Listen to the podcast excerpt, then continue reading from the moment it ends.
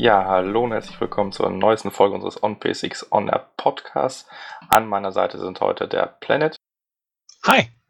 Und auch wieder der Papa Justify. Hallo. Kasuma hat es leider nicht geschafft, aber trotzdem wollen wir heute wieder mal einen coolen Podcast auf die Beine stellen. Ja, das PlayStation-Meeting war, boah, ist jetzt auch schon wieder anderthalb Wochen oder so her.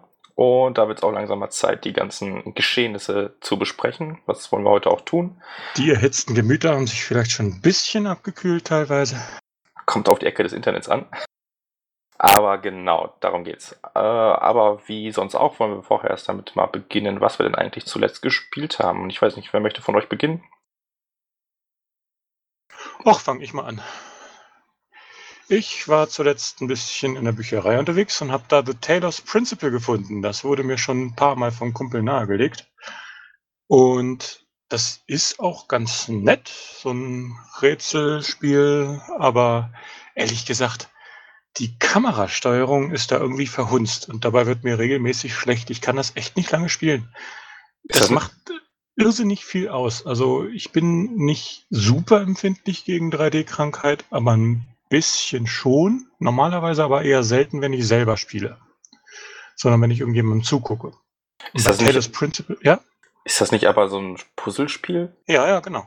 Aber man muss halt relativ viel laufen im 3D-Raum und äh, halt auch so ein kleines bisschen rauf runter gucken. Und ähm, wie gesagt, die Kamerasteuerung, die hat irgendwie so eine komische Verzögerung drin. Ich kann es dir gar nicht wirklich beschreiben. Das, das fühlt sich einfach nicht gut an. Es ist irgendwie so, als hätten die Entwickler von dem Spiel ähm, sich nicht so genau angeguckt, was die anderen machen, die äh, tausend Millionen 3D-Spiele, Ego- Ego-Perspektive.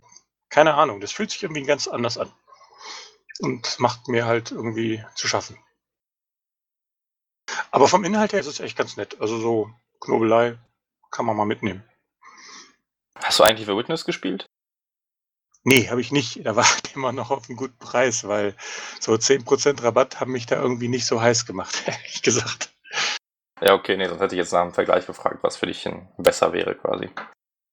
Ich kann es dir nicht sagen. Also ich tippe mal drauf, dass The Witness ein bisschen besser ausgewogen ist und vielleicht auch ein Tuck hübscher, weil The Taylor's Principle ist so ein bisschen, das sieht so nach Baukasten aus, so zusammengeschoben. Die, äh, Grafik an sich ist nicht schlecht, aber das ist so bisschen mehr hingekleckert und ich glaube, bei The Witness ist mehr Liebe zum Detail von dem, vom Design her.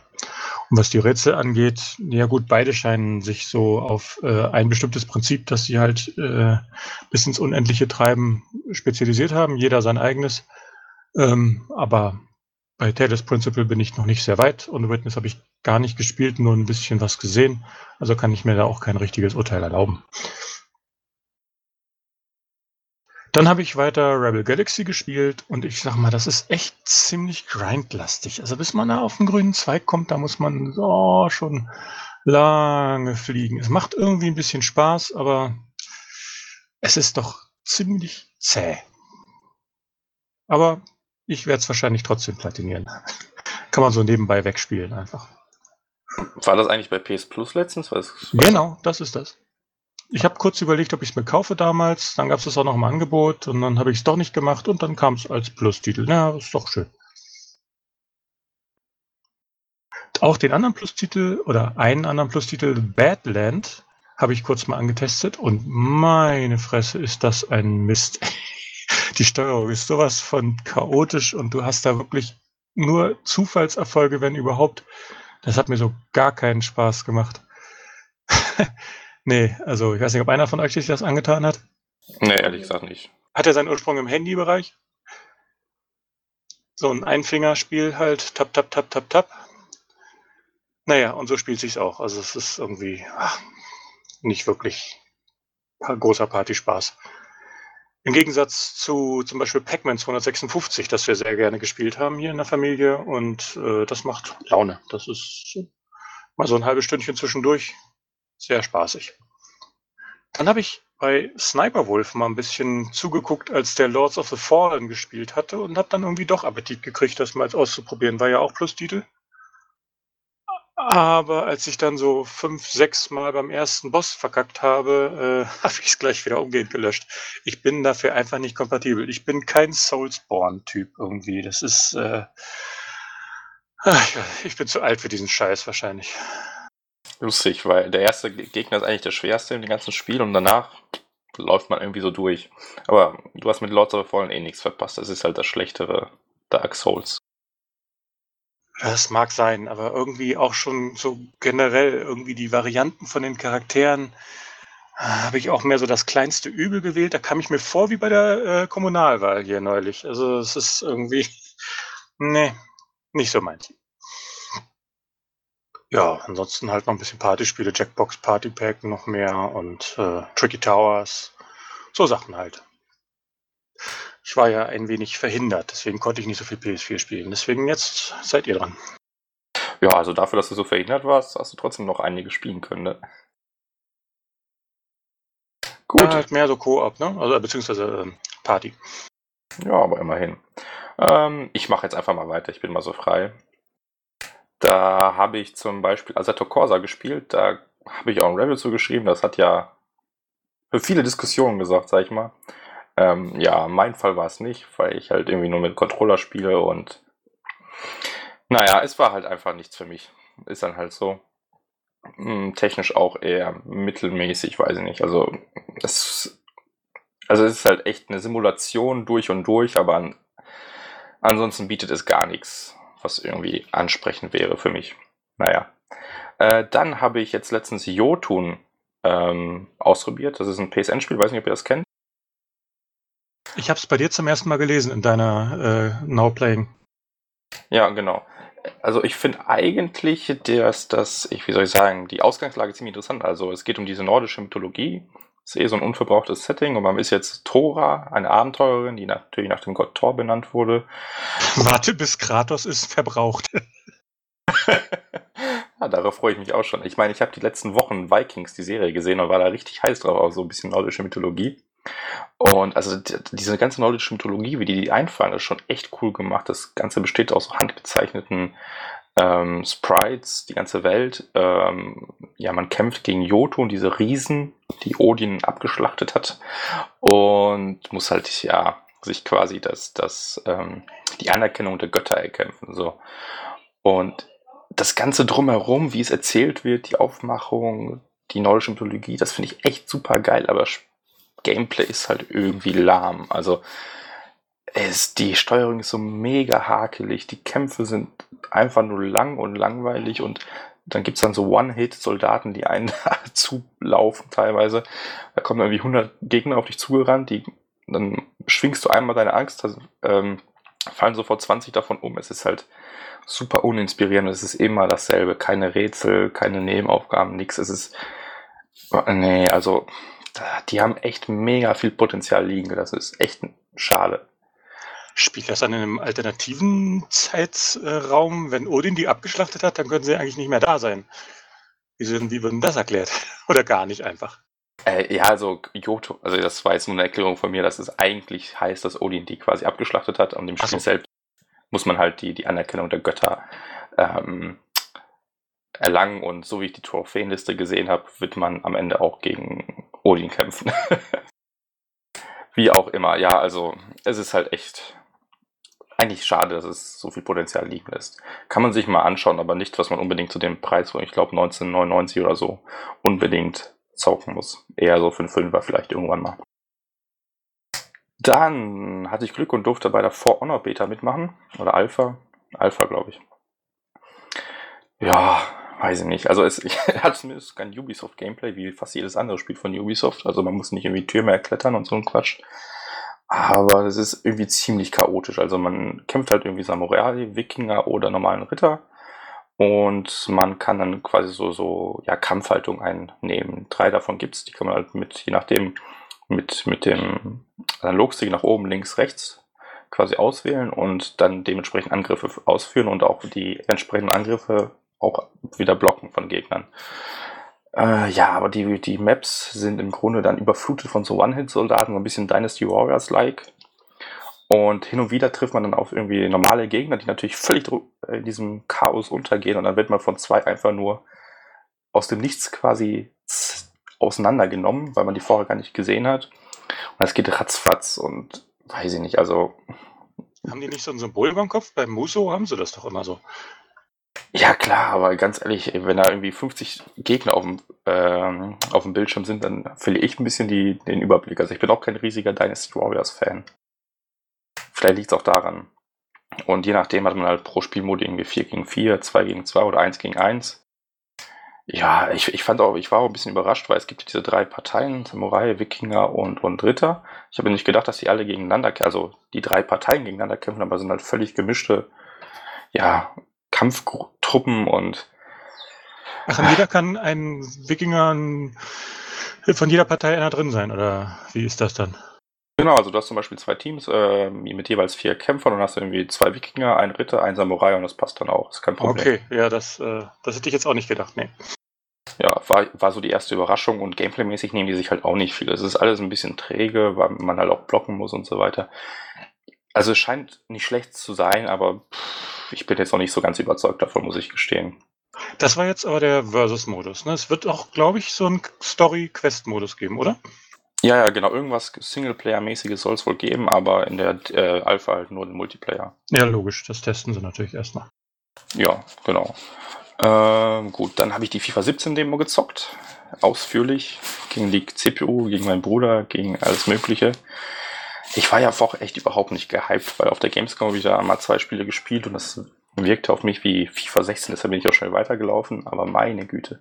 So langsam kriege ich echt Bock drauf. Also der The Journey-Modus, dieser neue Karrieremodus, sieht echt geil aus. Ähm, geht halt in die Richtung von NBA 2K. Du kannst irgendwie Interviews machen, die Trainingseinheiten zählen, irgendwie und sonst was. Äh, das Einzige, was ein bisschen blöd ist, ist, ist nur in der Premier League und nur mit einem vorgegebenen Charakter. Verstehe ich ehrlich gesagt nicht warum, aber gut, so ist es. Trotzdem ist die Aufmachung cool und das Gameplay an sich ist mh, hm, keine Revolution, aber eine gern gesehene Evolution, sage ich mal. Ja, und ansonsten gut FIFA halt. Ne? Ja, dann habe ich heute noch kurz Tales from the Borderlands gezockt, weil ich dachte mir, komm, arbeitest du mal deinen Backlog ab und da war das halt noch da. Aber nach 20 Minuten habe ich wieder ausgemacht. Also ich war in der dritten Episode und das Spiel ist einfach nichts für mich. Die Charaktere finde ich unsympathisch, das Gameplay ist oh, nervig. Das war so eine komische Schleichsequenz. Nee, sorry, also da, da war mir meine Zeit dann doch zu schade für. Naja, so ist das halt. Ja, aber mehr habe ich dann eigentlich auch nicht gezockt. Das müsste es dann gewesen sein. Und ist denn auch der Papa Justify noch da? Ja, ich bin auch noch da. Ich höre gespannt zu, wie viel ihr in den letzten Wochen gespielt habt. Da kann ich nämlich gar nicht so wirklich mithalten. Versuch's.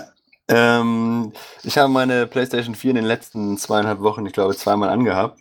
Und zwar einmal, um das äh, Software-Update runterzuladen und um einmal die FIFA 17 Demo auszuprobieren. Und äh, da bin ich wie bei Crack eigentlich auch so, ich sag mal, äh, ziemlich angetan, vor allem von diesem neuen äh, The Journey-Modus. Also ich denke mal, der Grund, warum es da nur einen Charakter gibt, liegt einfach daran, dass es halt äh, ziemlich aufwendig ist, so einen, ich sag mal, Karrieremodus zu inszenieren und so. Und gerade auch diese Stimmung mit Manchester United zu schaffen und so. Aber das hat mir eigentlich auch von der Demo bisher am meisten Spaß gemacht. Also, dass man halt anfängt, in, die, in diese Kabine kommt und das erste Mal sein Trikot da sieht und dann wirklich diese Stimmung entsteht, oh, jetzt musst du gleich aufs Feld und nochmal das Spiel äh, retten und so. Und dass du dann halt auch während des Spiels halt diese, ich sag mal, drei Aufgaben hast, die du erfüllen kannst, diese optionalen. Das hat, das hat mir schon Spaß gemacht. Ich denke, das wird mich dann in der Vollversion auch erstmal ein bisschen packen, weil ich nicht so der übermäßige Online-Spieler bin, weil ich da eigentlich so ziemlich sacke, sage ich mal. Und äh, ja, das habe ich auch schon wieder jetzt ein bisschen gemerkt, dass bei mir so die FIFA-Wut hochsteigt.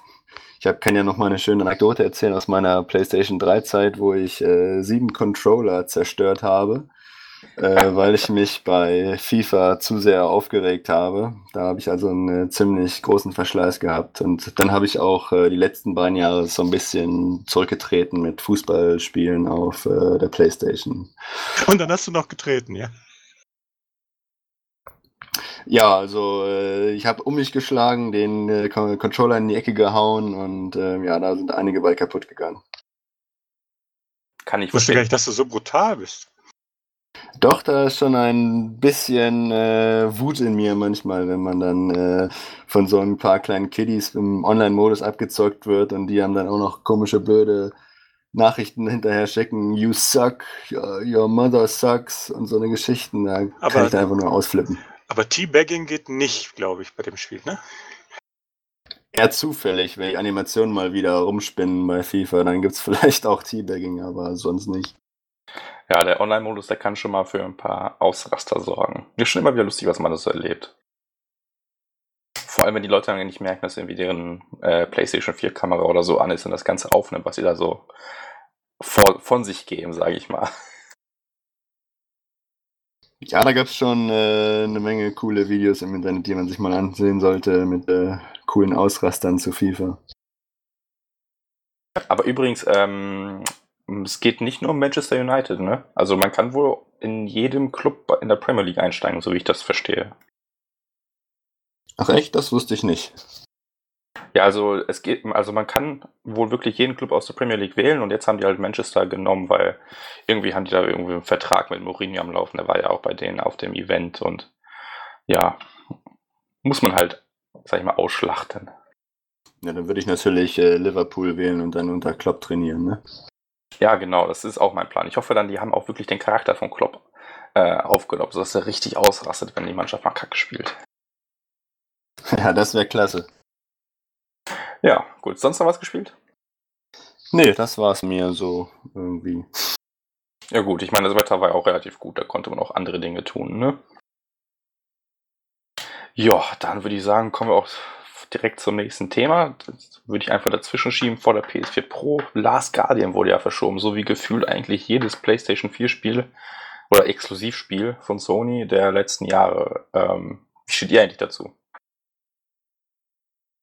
Ähm, ja, ich fange mal an. Ähm, ich sag mal, ich bin immer ein Freund von Verschiebungen in dem Sinne, dass das eigentlich bedeutet, dass die versuchen für mehr Qualität im Spiel zu sorgen.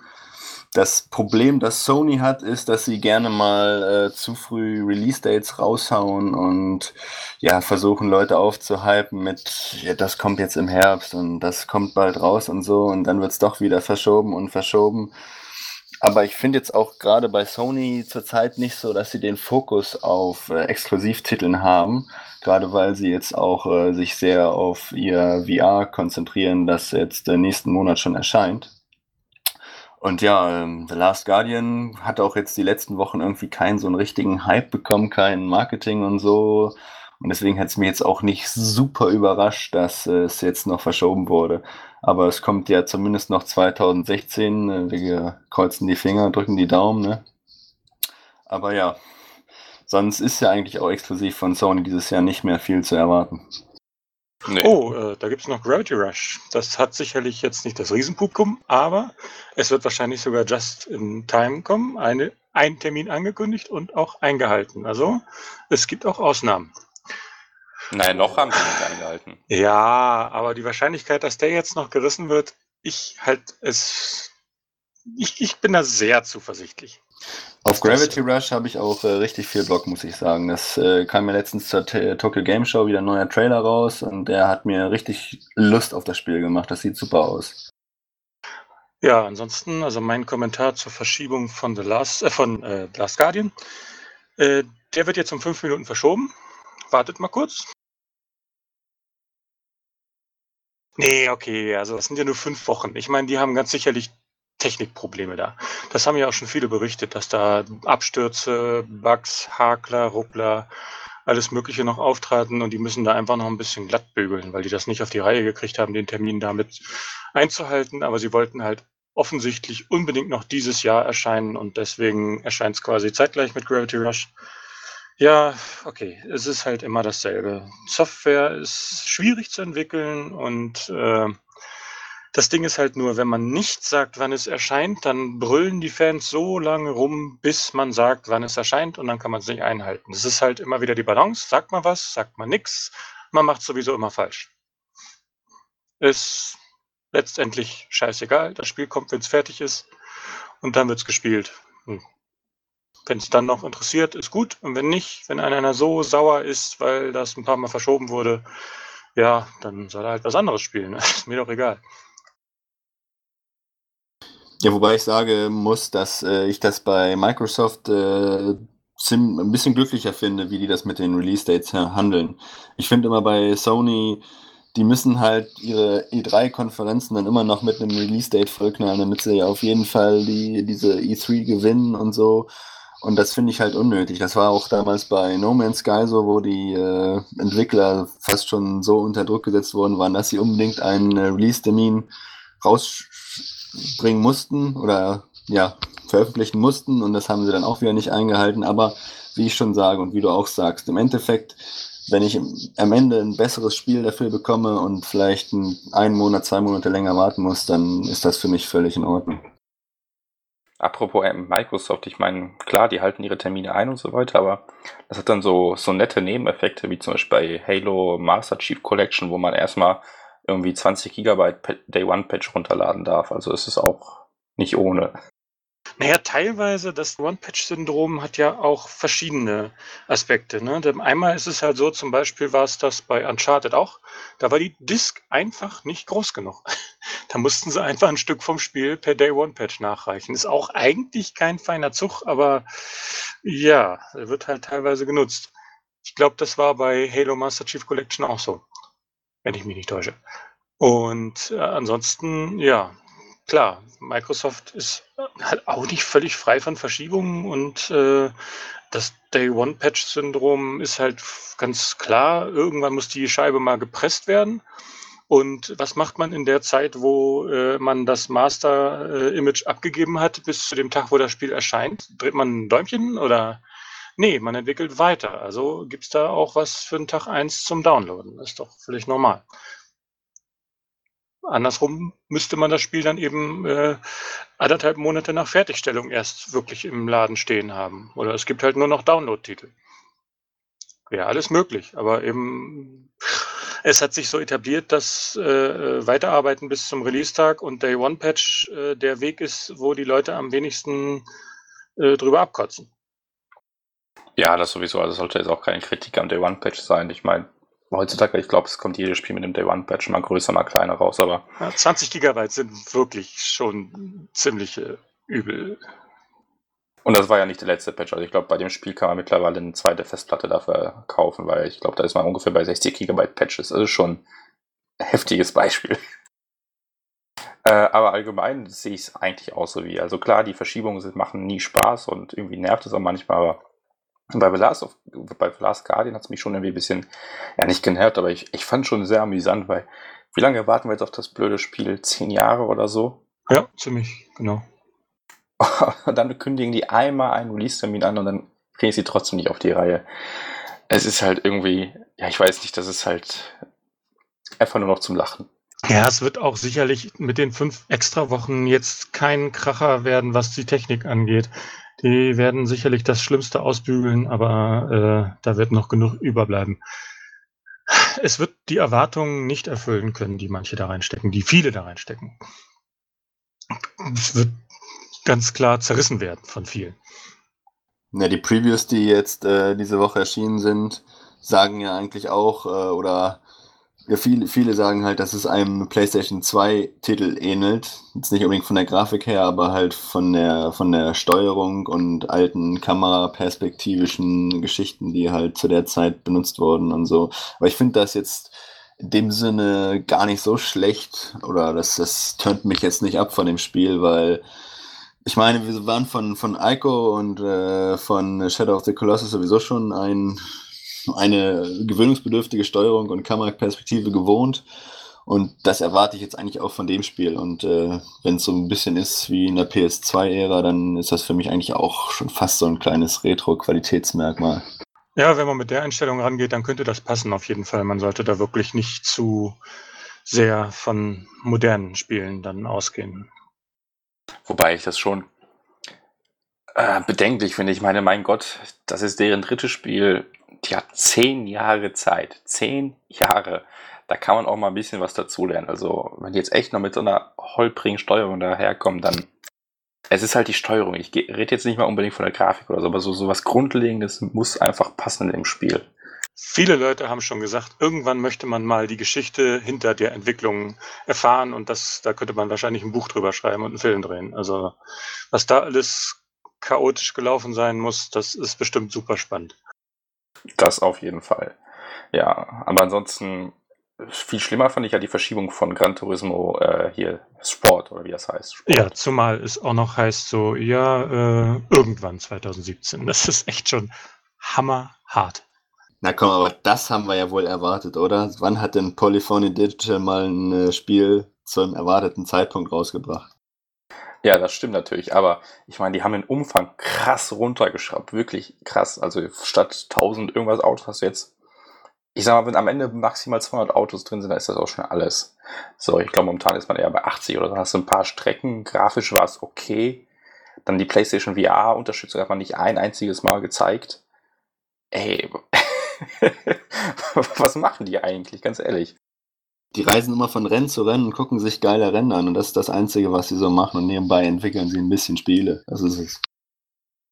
Ja, das frage ich mich, also keine Ahnung, das Spiel sah jetzt nicht unbedingt nach einem Quantensprung aus in Sachen Technik oder Sound, was ja auch eine Katastrophe ist bei Gran Turismo und ja, verschieben ja schon wieder. Ich meine, die haben ja sogar die Beta, die eigentlich, ich glaube, Anfang des Jahres oder so erscheinen sollte, gestrichen, damit sie den Release einhalten können und jetzt kriegen wir weder eine Beta noch das Spiel und ein Restreaming gibt es auch nicht mehr.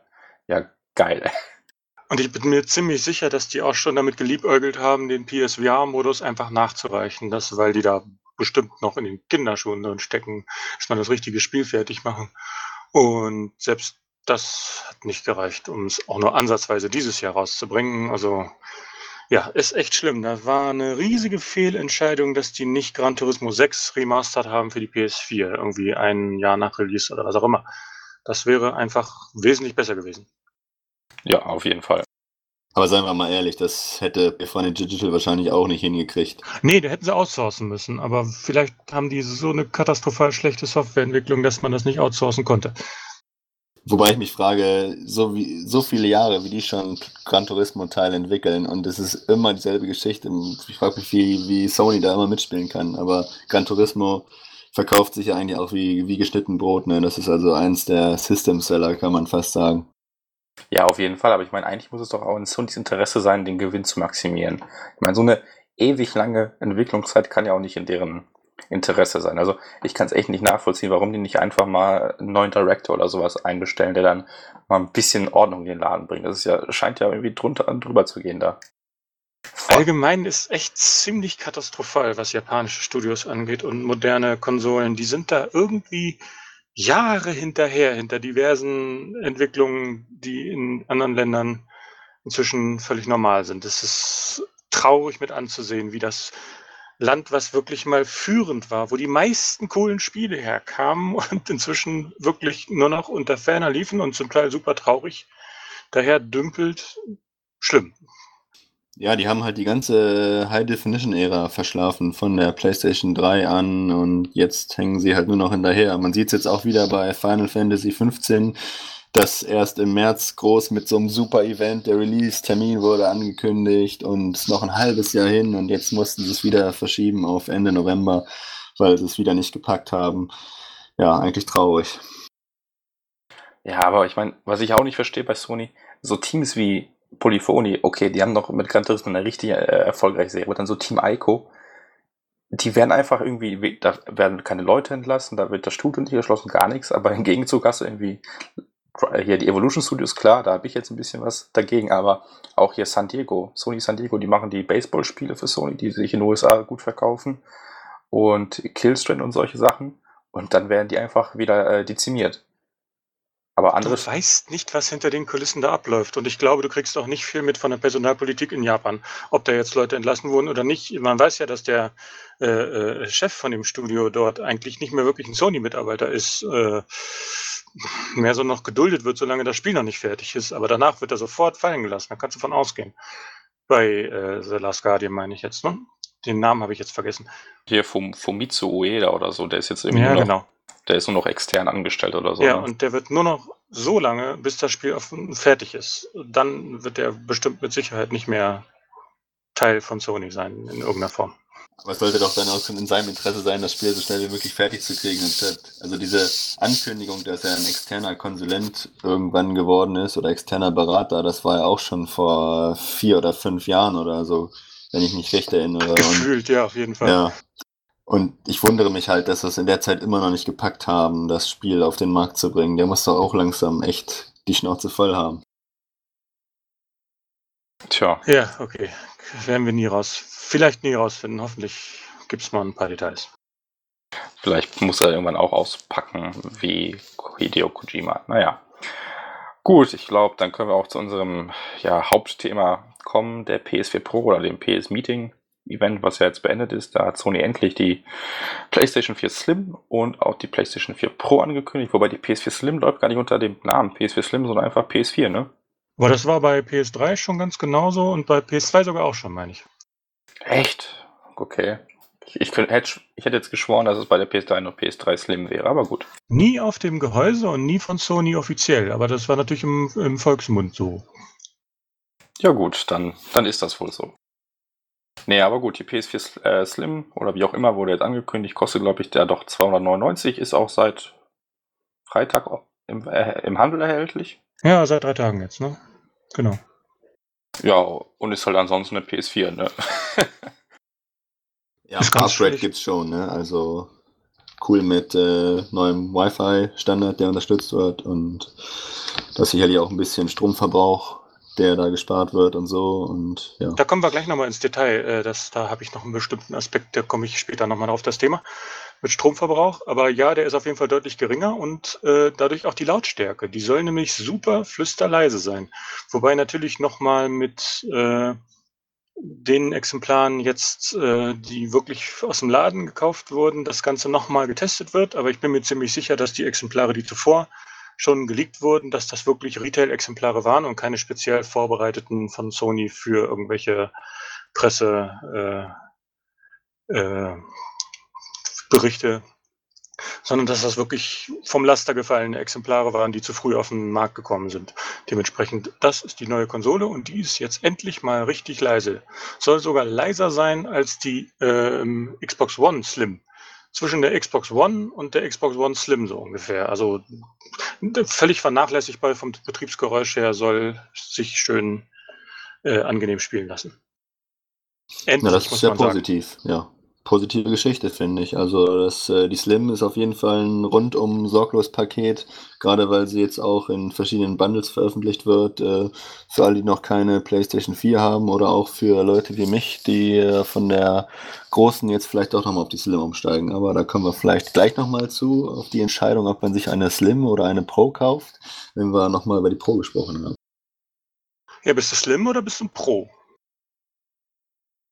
Ja, soll ich jetzt schon sagen. Also, ähm, da ich überhaupt keinen 4K TV besitze, bringt mir die Pro jetzt eigentlich überhaupt nichts mehr, weil selbst das äh, HDR-Feature, das ja ähm, neuerdings äh, super trendy und in aller Munde ist, äh, auch auf den ganzen anderen äh, Playstations jetzt verfügbar ist, also auf den anderen Playstation 4s, nachdem äh, das äh, Software-Update 4.0 jetzt vor kurzem veröffentlicht wurde. Und damit ist für mich da auch die PlayStation 4 Pro ja kein äh, 4K Blu-ray-Laufwerk hat, da kommen wir sicherlich auch noch drauf zu sprechen.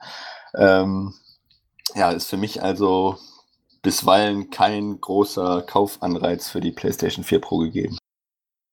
Also ja, können wir gleich mal außen vor lassen. HDR ist klar, kriegt jede PlayStation mit einem Patch. Das hat bei der Xbox One offensichtlich nicht geklappt, aber irgendwas haben sie bei der PS4 anders gemacht in diesen Details, äh, was den HDMI-Kanal angeht, äh, dass sie das konnten. Das ist echt ein feiner Zug von Sony und äh, finde ich auch ziemlich untergegangen eigentlich, gerade weil eben auch viele Entwickler im Zusammenhang mit der Pro noch von HDR reden, aber eigentlich ist das ein Software-Feature geworden echt äh, nett, wobei klar ist, es wird wohl keine Fernseher geben, die nicht auch 4K sind, die das HDR unterstützen. Also Ja, aber man muss 1080. aufpassen. Es wird wohl Monitore geben, die HDR unterstützen. Das geht aber mehr so in Richtung PC, dass die Funktion da auch Einkehr hält. Aber äh, ich sag mal, nicht das ist keine sehr große Gruppe von Konsolenspielern, die an einem Monitor spielt. Ja, aber es gibt wohl 4K-Fernseher, die HDR offiziell unterstützen, aber nicht im Game-Modus, der natürlich zum Game essentiell ist. Das kommt noch dazu, dass das natürlich auch in der Richtung noch in den Kinderschuhen steckt, dass HDR eben auch für Gamer wirklich interessant ist. Da muss man wirklich sehr genau forschen und Tests äh, mit Game-Modus und so weiter abwarten. Äh, ich würde nicht blind kaufen als Gamer, wenn man HDR-Gaming haben will. Da muss man super filigran checken. Und ich bin natürlich drauf reingefallen. Ich habe mir diesen verdammten Samsung geholt, der ich habe wirklich jedes scheiß Review gelesen, aber nur dieses eine nicht, was das natürlich erwähnt. Ich habe mich so geärgert, das gibt's gar nicht. Und der jetzt also der macht im Game-Modus HDR aus. Ja, so scheint ja, es. Okay, ja. Und der war schade. ja schweineteuer, ey. Das ist natürlich ärgerlich, aber ich habe letztens auch äh, auf NeoGAF eine Übersicht gesehen. Die ganzen ha Fernseher, die zurzeit auf dem Markt sind, unterstützen HDMR, äh, HDMR, HDR gar nicht in dem Umfang, also in dem Farbspektrum, das eigentlich möglich wäre oder in der Farbdynamik, sage ich mal. Das wird ja in diesen äh, Nits angegeben und die, heut, die heutigen Fernseher, da musst du wirklich schon in den absoluten Premium-Bereich gehen, also LG und Samsung, ich sag mal 6 bis 20.000 Euro, um überhaupt äh, ein einigermaßen anständiges HDR-Erlebnis zu haben. Ja, natürlich kann man sich darüber streiten, wie gut das den Farbraum abbildet. Aber ich denke mal auch auf einem günstigeren Gerät, wenn es dann eins gibt, was im Game-Modus dann eben auch HDR unterstützt, wird die Farbpalette äh, dann breiter sein als im normalen Modus. Deswegen, klar, du kannst da gerne 20.000 Euro reinstecken und kriegst dann ein besseres Bild. Irgendeinen Grund muss es ja dafür geben. Es ist ja nicht für Normalo gedacht. Ich wollte was sagen, hab's vergessen, Mann. Okay, aber generell, wie gesagt, wenn man über Pro oder nicht Pro diskutiert, kann man HDR eigentlich außen vor lassen, weil das gilt für alle Playstations. Ist Wobei, sicherlich eine geile Sache, wenn es dann irgendwann mal flächendeckend verfügbar ist auf den Displays. Ja, wobei natürlich, ich fand schon lustig, Sony hat das äh, HDR Firmware-Update rausgegeben, aber weder das OS noch irgendwie irgendein Spiel unterstützt das. Also ist halt irgendwie bislang ziemlich nutzlos. Ja, das ist ein bisschen doof. Wenigstens eins hätten sie als kleinen Test-Vorzeigetitel schon mal rausgeben können. Aber naja, gut. Überall noch nicht wirklich marktreif. Displays, keine Spiele. Gut, aber die Xbox One S unterstützt es auch schon seit Wochen und ich weiß nicht, wie viele Spiele gibt es da, die äh, HDR unterstützen, weil es muss ja auch dort speziell das Spiel entsprechend vorbereitet werden. Also ich weiß nicht, ich glaube Forza Horizon 3, das jetzt in diesem Monat erscheint, ist das erste. Echt, ich dachte Quantum Break wurde auch noch nachgepatcht mit dem HDR-Patch, aber da bin ich mir nicht sicher. Kann gut sein, aber ja, so genau habe ich es mir jetzt auch nicht angehört. Oder Wer spielt auch Xbox, oder? Genau. Man muss aber noch kurz anmerken, äh, viele Spiele haben intern bereits HDR. Das ist eine Technik, die äh, bereits seit längerem verwendet wird, um eben äh, ordentlich äh, Bildqualität herzustellen. Bloß wird dann halt im letzten Schritt dieser HDR-Farbraum auf den anzeigbaren normalen Farbraum von nur 16 Millionen Farben äh, reduziert. Und teilweise arbeiten die dann mit Tricks, um eben die Sonne noch mal ein bisschen heller als den Mond darzustellen und so weiter. Da haben auch die Entwickler von ähm, äh, Infamous First Light gesagt, dass sie dann, wenn der HDR-Patch fertig ist, einige, äh, dass dann dass dann einige Titel, äh, einige von diesen Effekten einfach ausgeschaltet werden können, weil der Farbraum dann ent entsprechend auch da ist. Ne? Bloß halt die Patches für PlayStation 4 werden wahrscheinlich so äh, mit den Pro-Patches gleichzeitig dann äh, ein Ding werden. Das dauert also sicherlich noch zwei Monate, bevor das einige Titel gibt, die das ausnutzen. Vielleicht gibt es bis dahin ja schon Displays. Ja, das denke ich halt auch. Also ich denke, es wurde jetzt schon reingepatcht mit dem neuen Software-Update, das ja einige Änderungen bringt und die große Welle an HDR und äh, 4K-Patches wird dann mit dem Release von der Pro reinrollen. Wobei dieses HDR-Feature wo du es auch schon erwähnt hattest, dass es schon äh, länger bei Software-Titeln gibt. Ich erinnere mich, dass es damals bei Half-Life 2 eingeführt wurde als großes neues Feature, dieses High Dynamic Range. Und das war ja schon in 2006 oder 2005, wo das erschienen ist. Ja. Das ist also schon äh, eine ganze Weile eigentlich auf dem Markt, äh, diese, diese Technik und dass sie angewendet wird, wird in Spielen. Es ist halt jetzt erst, ich sag mal, in aller Munde, weil die ganzen Fernsehersteller ein neues Buzzword brauchten, um ihre neuen Fernseher zu verkaufen. Welche neue Technik können wir da reinbringen? Ach, wir können doch noch es HDR. Aber, es ist aber doch noch ein großer Unterschied, ob man jetzt nur intern mit HDR rechnet. Äh, das war, glaube ich, nämlich bei Half-Life 2 dieses Lost Coast Demo, was das zuerst demonstriert hatte. Ganz, ganz genau, ja. Ja, oder eben, ob man dann wirklich auf der ganzen Breite dann dieses HDR-Signal eben auch über HDMI rausschickt und auf dem Display auch darstellen kann. Das ist nämlich schon noch eine ganz andere Sache.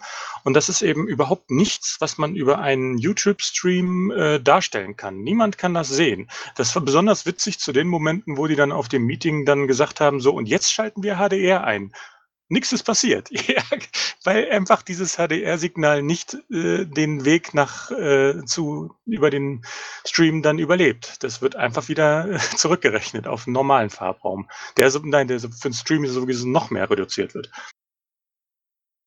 Wobei ich habe ich hab im Stream schon einen Unterschied gesehen zwischen den Bildern, die sie gezeigt haben, aber natürlich ist dieser Effekt äh, nur halb so beeindruckend, wenn man ihn durch den Stream gesehen hat, als wenn man live vor Ort gewesen wäre. Das konnte man auf den abgefilmten Bildern sehen, da wo sie im Hintergrund so einen Bildschirm hatten, wo sie gesagt haben, so jetzt ist aus und jetzt ist an. Da konnte man es sehen, weil es dann einfach ein bisschen heller wurde an den Stellen, wo die Sonne oder sonst irgendwas war.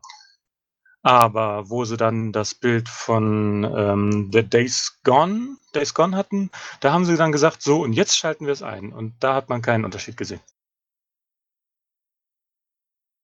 Jedenfalls ich nicht. Nö, ich auch nicht. Also allgemein war die Präsentation ein bisschen unglücklich über den Stream. Da.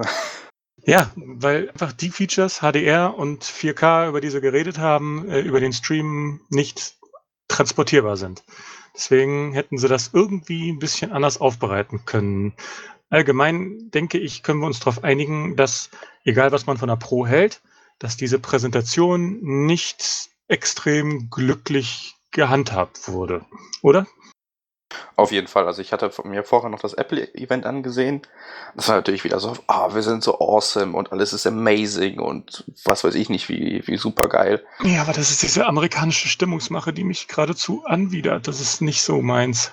Nee, meins auch nicht, das wollte ich damit jetzt auch nicht sagen. Und dann kommt man zu Sony und das ist alles ein bisschen bedächtlich. Eigentlich hat es mir gefallen, dass es so ein bisschen sachlich war. Hey, wir machen dies und jenes, aber mal davon abgesehen, dass es halt im Stream pff, einfach schlecht prä äh, präsentierbar ist, haben mir so ein paar Argumente gefehlt, warum ich mir jetzt die PS4 Pro holen soll. Das war irgendwie, die haben die schlecht verkauft, wie ich finde. Das war so, ja, wir haben jetzt HDR, wir haben jetzt 4K und bitte. Ich habe ja schon im Vorfeld gesagt, es wird schwierig, den richtigen Ton zu treffen, wie man es den Leuten klar macht, ja, die Pro ist besser, aber gleichzeitig nicht sagt, eure alte PS4 ist jetzt scheiße. Sie haben es versucht, irgendwie mit einer sachlichen Stimmung, aber so richtig gelungen ist das nicht. Ja, also, ja, bitte. Ja, also im Endeffekt, ähm, ja, die alte PlayStation ist ja überhaupt nicht scheiße jetzt, weil bis auf dieses 4K-Feature bringt sie alles mit, was die Pro eigentlich auch hat und was mir halt auch. Nein. Ja. Da muss ich dir echt gleich mal einhaken. Äh, nee. Aber dann mach, sag erst mal fertig und ich äh, hebe mal meinen Nefe gleich auf. Okay, ähm, dann hat sie viel mehr Power noch, ne? Das ist ja, das ist klar. Aber ich fand auch, das kam bei der Präsentation halt überhaupt nicht rüber, dass äh, oder wie alte Spiele durch die Pro jetzt noch aufgewertet werden, mehr Frames oder was und ja, ob sie besser laufen, ob sie in höheren Auflösungen laufen, als sie vielleicht vorher gelaufen sind und so. Und diese ganzen Sachen fand ich waren halt ungeklärt und deswegen hatte ich nach der Konferenz jetzt oder nach dem Meeting halt überhaupt keine keine Anreize, die Pro zu kaufen. Aber jetzt darfst du mich gerne korrigieren. Also zunächst einmal, Sie haben ganz klipp und klar gesagt, dass die PS4 Pro auch bessere Bildqualität für 1080p Bildschirme liefern wird. Sie haben das nicht äh, längst nicht so breit getreten, wie Sie äh, 4K breit getreten haben, sicherlich, aber es ist nicht so, dass Sie das nicht geklärt haben. Sie haben einen Abschnitt gehabt, wo Sie erstmal darüber geredet haben, dass Supersampling ein Thema wird für äh, 1080p Bildschirme, komme ich gleich nochmal dazu. Aber sie haben auch Beispiele genannt, wo äh, Spiele in 1080p gerendert werden und dann hübscher gerendert werden. Da gab es dieses kurze Video von Paragon, war das, glaube ich, wo sie gezeigt haben mit, äh, mit so einem Balken, der drüber läuft und dann von PS4 auf PS4 Pro den Unterschied darstellt. Das war leider nur sehr kurz zu sehen.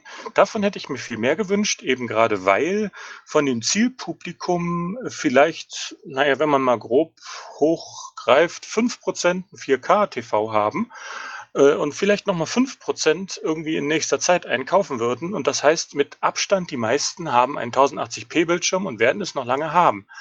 Da hätte man mehr Gewicht drauf legen sollen. Weil mit dieser Präsentation verkauft man keine 4K-Bildschirme und dementsprechend hätten sie es auch gar nicht so intensiv versuchen sollen. Ja, im Grunde genommen genau das, was ich gesagt habe. Ja, aber es ist nicht so, dass sie es nicht gesagt haben. Sie Nein, haben nur nicht, zu wenig Gewicht richtig. draufgelegt. Ja, das ist natürlich richtig. Sie haben es schon angedeutet, aber ich finde, für den großen Großteil der Userbase hätten sie halt noch viel mehr Gewicht drauflegen müssen. Was macht die Pro denn jetzt noch besser? für die Leute, die halt auf ihren äh, Full HD Fernsehern sitzen bleiben für die nächsten Jahre noch. Denn ich werde es wahrscheinlich auch noch nicht demnächst upgraden. Ich werde auch noch lange Zeit für brauchen. Ich denke, der Grund hierfür liegt auch zum Teil darin, dass die Entwickler halt entscheiden können, was die machen. Und so wie es aussieht, ist 4K für die momentan die einfache Lösung. Das ist ja dieses Checkboard-Rendering, was mehr oder weniger offenbar durch irgendeine Art Chip oder wie auch immer mehr oder weniger fast, geschenkt, fast geschenkt, fast geschenkt, geschenkt wird. Wenn du jetzt natürlich auf der PS4 Pro, aber auf 1080p Displays irgendwie die Frame-Rate hochschraubst oder die, die, die 3D-Modelle, die Details oder sonst was, ist es natürlich mehr Aufwand. Richtig, deswegen äh, viele Entwickler ist das mit Sicherheit ein, der einfachste Weg, dass sie diese Checkerboard-Technologie anwenden. Dazu muss man mal kurz ausholen, was das eigentlich ist. Denn ich sag's euch, es haben fast das hat fast niemand verstanden und vor allen Dingen erstaunlicherweise von den ganzen Medienprofis kaum eine Sau. Ich habe, da ich ja viel Zeit im Krankenhaus hatte, so viele YouTube-Videos und Podcasts und so weiter gesehen, gehört, wo die Leute keine Ahnung haben, was die PS4 Pro eigentlich macht, um 4K-Bild rauszugeben. Das reicht davon, dass manche Leute bin ich ziemlich überzeugt von, davon ausgehen, dass die eigentlich kaum was anderes macht als die Xbox One S. Sprich, dass sie das Signal dann einfach hoch äh, skaliert und ein bisschen filtert. Äh, nein, das ist nicht richtig. Andere wiederum gehen einfach davon aus, dass äh, die PS4 Pro äh, einfach ein bisschen höher rechnet, so 1440p, und das dann hochskaliert auf 4K. Das ist bei manchen Titeln der Fall, aber diese Checkerboard-Technologie funktioniert ganz anders. Die haben sie überhaupt nicht erwähnt und ich glaube auch nicht verstanden. Jetzt mal kurz, ganz grob gesagt. Checkerboard funktioniert so. Du nimmst einen wirklich nativen 4K Framebuffer. Da renderst du dein Bild rein, aber du renderst nur die Hälfte der Pixel in einer Schachbrettähnlichen Anordnung. Das heißt, du renderst wirklich übers ganze Bild verstreut die Hälfte der Pixel. Das sind zweimal 1080p. Das heißt, du hast wirklich doppelt so viele Details erstmal nach einer ganz normalen Methode gerechnet. Die restliche Hälfte von dem Bild wird mit diesem Checkerboard-Algorithmus dann vom System unterstützt aufgefüllt. Es heißt, das wäre für Entwickler quasi rechenzeittechnisch gratis und soll dementsprechend das System die also von der für den Entwickler verfügbaren Ressourcenmenge nichts weiter belasten. Insofern passt das ganz gut. Die PS4 Pro hat mehr als 2,3-fache Power. Das heißt, man kann ähm, erstmal doppelt so viele Pixel rendern mit relativ äh, klaren Mitteln und kann dann halt mit diesem Algorithmus die restliche Hälfte auffüllen. Das Auffüllen soll laut hoch äh, qualifizierter technischer Meinung nicht bloß ein simples Upscaling sein, dass das einfach nur interpoliert zwischen den dann halt tatsächlich gerenderten Pixeln, sondern es soll äh, etwas tiefergehend sein vom Algorithmus her. Da gibt es verschiedene Technologien, die in diesem Zusammenhang erwähnt wurden, wie zum Beispiel Killzone, äh, Shadowfall, den 1080p bei 60 Bildern pro Sekunde Multiplayer berechnet. Da gibt's wohl, äh, dass das auf frühere Frames zugreift, unter anderem. Aber ich habe leider keine gute Abhandlung gefunden, die das für die PS4 Pro beschreibt. Deswegen kann ich euch da jetzt in dem Fall keine ganz konkreten technischen Details geben. Und ich hoffe, dass Mark Cerny da demnächst noch nachreichen wird, um das mal ein bisschen genauer zu erklären.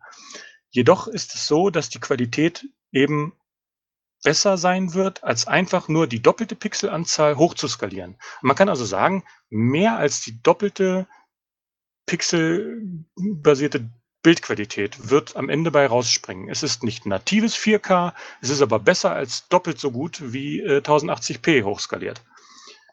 Also ich denke mal schon, dass das für viele Augen von der Qualität her ein enormer Gewinn sein wird, gerade wenn man bedenkt, dass wenn man auf dem Sofa sitzt und einen gewissen Abstand zu seiner 4K-Glotze hat, eben auch nicht jeden einzelnen Pixel erkennen kann.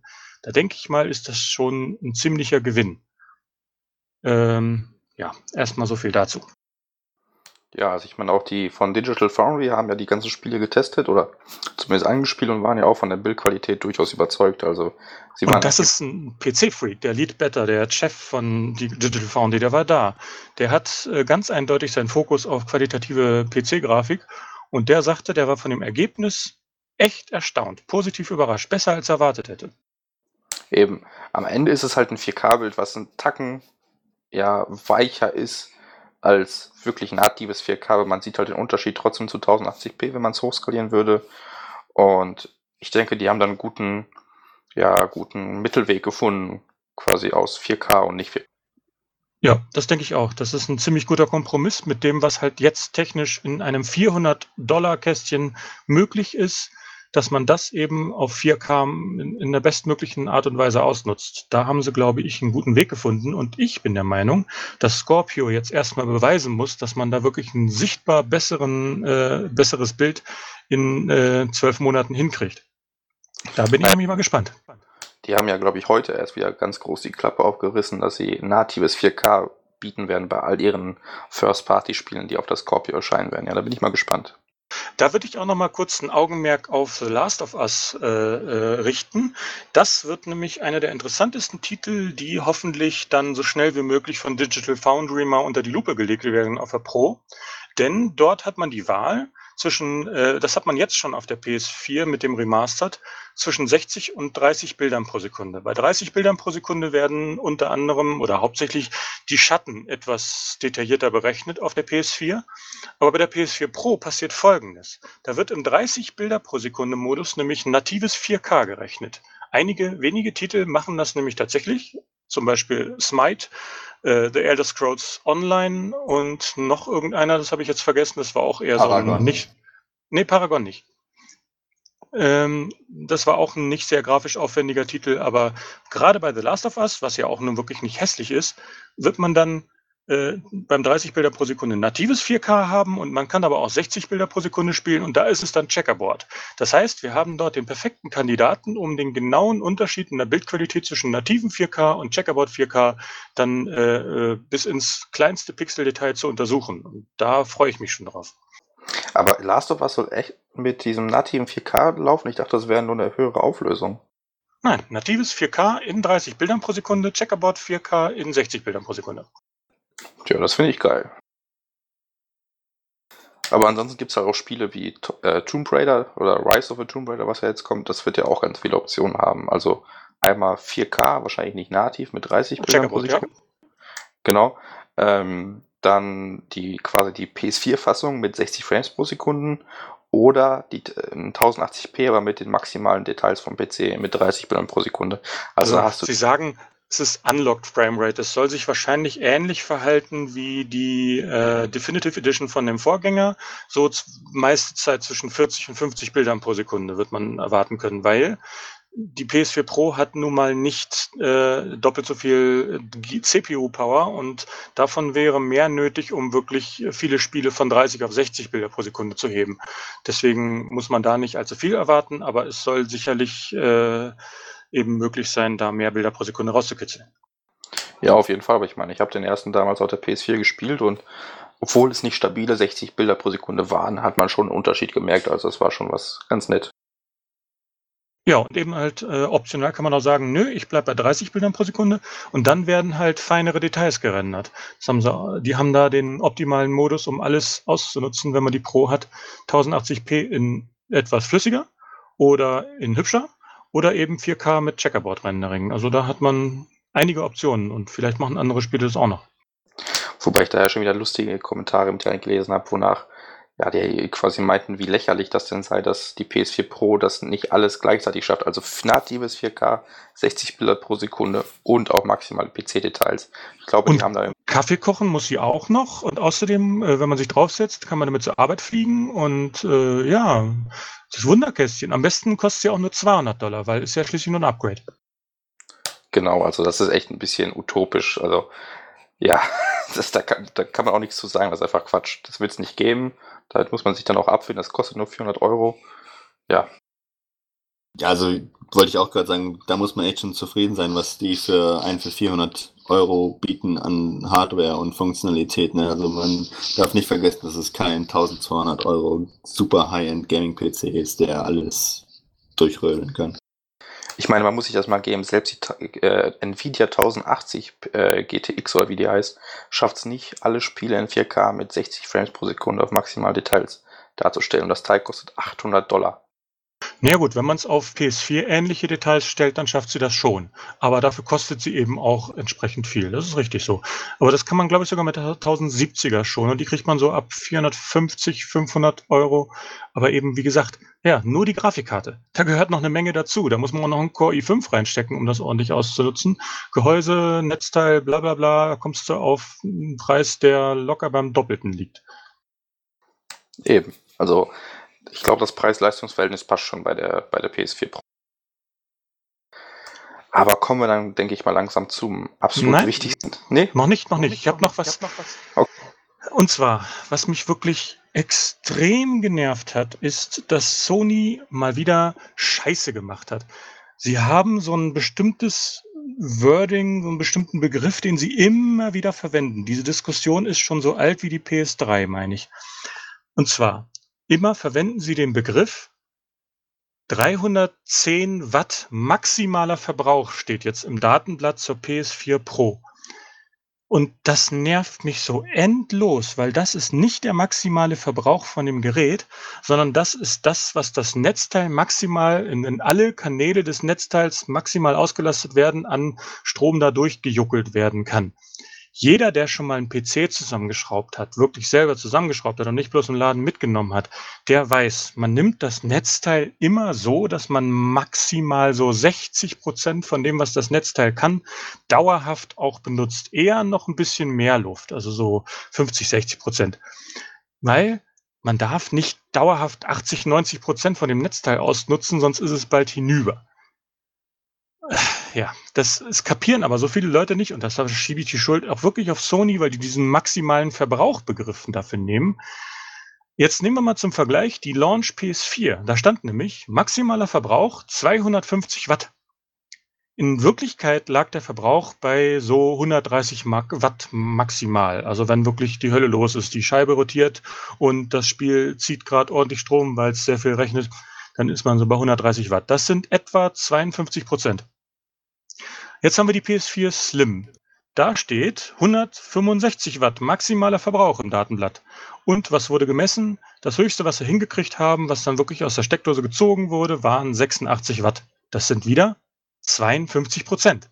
Also, warum sagt Sony das nicht anders? Deswegen kann man erwarten, wenn die PS4 Pro da jetzt 310 Watt stehen hat, dann kann man da so bei 160 bis 165 Watt von ausgehen, dass das dann wirklich letztendlich der maximale Verbrauch ist. Aber das Internet ist so voll von Gags. Mein Heizlüfter braucht nicht so viel Watt wie die PS4 Pro und boah, es nervt so endlos. Das haben sie schon bei jeder einzelnen PlayStation 3 Revision gerissen, diese Witze. Und ich kann sie einfach nicht mehr hören, weil die Leute es einfach nicht kapieren und, oder wollen. So, ich gebe da, losgelassen. Ich gebe dir da recht, aber wahrscheinlich ist es irgendwie da so ein blödsinniger rechtlicher Scheiß aus Amerika, wonach man irgendwas angeben muss oder so. Also ich, ich denke, wenn Sony könnte, würden sie weniger angeben. Das ist ja positiv für sie. Das ist ja auch ein guter technischer Wert. Das ist das, was das Netz da leisten kann. Aber das ist nicht das, was das Gerät verbraucht. Und deswegen dieses maximaler Verbrauch. Da kennst du den Vergleich zum Beispiel von Microsofts Konsolen? Geben die das richtig an oder auch falsch? Ja, ich weiß nicht, welche Formulierung die da verwenden. Da müsste ich mal das offizielle Datenblatt checken. Das habe ich jetzt leider versäumt. Das ist ein guter Tipp. Ja, weil vielleicht hat Craig recht, vielleicht ist es wirklich eine Vorgabe irgendeiner Regierung, wie immer, die das maximale oder die maximale Leistungsfähigkeit des, äh, des Netzteils angegeben haben wollen. Ja, okay. Äh, kann sein. Aber wie gesagt, es wird auf jeden Fall von vielen dummerweise und von einigen absichtlich missverstanden und das nervt. Es ist halt das Internet, damit muss man leben. Gut, aber können wir dann jetzt zu dem großen Aufreger der PS4 Pro? Ja. Äh, ja, die PS4 Pro kommt tatsächlich ohne Ultra HD Blu-ray Laufwerk. Äh, Nein, echt? Oh, oh. genau, also ich fand es im ersten Moment auch ein bisschen merkwürdig, weil ich habe eigentlich schon damit gerechnet, dass es damit kommen wird, aber je länger ich drüber nachdenke, desto weniger vermisse ich es und desto mehr Sinn macht diese Entscheidung eigentlich. Ja, da bin ich bei dir. Das erste, die erste Reaktion war, wie, wieso haben die das gemacht? Das kapiere ich nicht. Sie haben den Pro-Anspruch. Also sie wollen ein High-End-Gerät, aber bieten das nicht als Funktion. Das ist irgendwie, auf den ersten Blick passte das nicht zusammen. Pre-Order cancelled. Tonnenweise. Ja, aber ja, wenn man mal drüber nachdenkt, und dann haben sie es auch wirklich äh, ein, zwei Tage ganz klipp und klar gesagt, sie haben festgestellt, dass die PS4-Nutzer immer weniger und weniger äh, Filme von Scheibe gucken. Da gibt es nämlich durchaus Möglichkeiten, die funkt äh, etwas von eurem Nutzungsverhalten nach Hause. Das ist äh, jetzt leider äh, Fakt und einige schockiert das vielleicht, aber ist halt so. Dadurch kann Sony eben erfahren, wie wird die Konsole grundsätzlich genutzt und dadurch wissen sie halt, viele, viele, viele Leute streamen und weniger und weniger und weniger Leute nutzen die Scheiben, schon die normalen Blu-rays. Und deswegen haben sie wohl gedacht, äh, die PS4 Pro als Blu-ray 4K-Player wird einige wenige Leute freuen weil auch relativ günstig für den Kram und mit sehr schönen Zusatzfunktionen. Aber äh, die Mehrheit wird es einen Scheiß interessieren. Und deswegen sparen sie die Kosten halt einfach radikal ein. Und ich persönlich finde mich in dieser Entscheidung direkt wieder. Also ich habe keine Ahnung, wo ich das letzte Mal einen Film äh, physisch gekauft habe. Ich habe, glaube ich, eine Handvoll Blu-rays und ansonsten streame ich, kaufe ich mir einen Film digital oder leihe ihn mir eigentlich am liebsten oder halt auch eine Serie, wie auch immer. Und ich weiß, keine Ahnung, also es ist halt mittlerweile so einfach geworden. Wirklich gefühlt jeder Toaster kann irgendwie einen Film abspielen. Da naja, nicht, halt in, nicht in Ultra HD. Da brauchst du ja, Ultra HD Toaster, die sind ein bisschen teurer. Ja, gut, ne, aber ich sag mal so, ich habe mir heute auch die komplette Staffel Narcos in 4K auf meinem Fernseher reingezogen und ey, scheiß auf die PS4 äh, Pro mit irgendeinem UHD-Laufwerk. Äh, also, keine Ahnung, brauche ich nicht. Die Zeiten sind vorbei, genauso wie bei Musik und irgendwann wird das auch noch die normale Spiele erreichen. Das wird noch dauern, aber es wird kommen. Es oh. gibt ja auch einen Kreis von Leuten, die, die, die waren total schockiert, dass die pure Masse der Leute keinen Bock hatte, was anderes als MP3 zu äh, downloaden oder zu nutzen. Ähm, dass MP3s sich überall durchgesetzt haben in der Musikbranche, äh, obwohl die Qualität von anderen Kompressionsverfahren äh, besser ist das ist einfach objektiv besser und die Leute interessiert es ein Scheiß, weil MP3 einfach reicht. Da sagen die meisten Leute, ja, klingt für meine Ohren okay und die Audiophilen kotzen ab. So ist es eben bei UHD auch. Äh, gut, äh, Streaming ist halt nicht von der Qualität her mit Blu-ray UHD zu vergleichen. Beziehungsweise vergleichen kann man natürlich, aber es ist halt meilenweit davon entfernt. Aber die meisten interessiert das einfach nicht. Das reicht. Vor allem, vor allem, man sieht halt einen Unterschied. Und wenn du einen HDR hast, siehst du auch den Unterschied bei Streaming. Also es ist ja nicht so, dass du wirklich gar nichts dadurch gewinnst. Also, und klar, auch die Bandbreite dafür hat jetzt nicht wirklich jeder. Das sind auch noch äh, eher elitäre Kreise, die genügend Bandbreite haben, um UHD zu streamen. Das sehe ich auch so. Aber da wird sich hoffentlich in den nächsten Jahren auch mal wieder ein bisschen mehr tun. Langsam, aber stetig und ansonsten gucken die Leute dann halt 1080p Streams und äh, sind auch damit zufrieden. Also die meisten Leute sind nicht so äh, auf die super beste Qualität aus.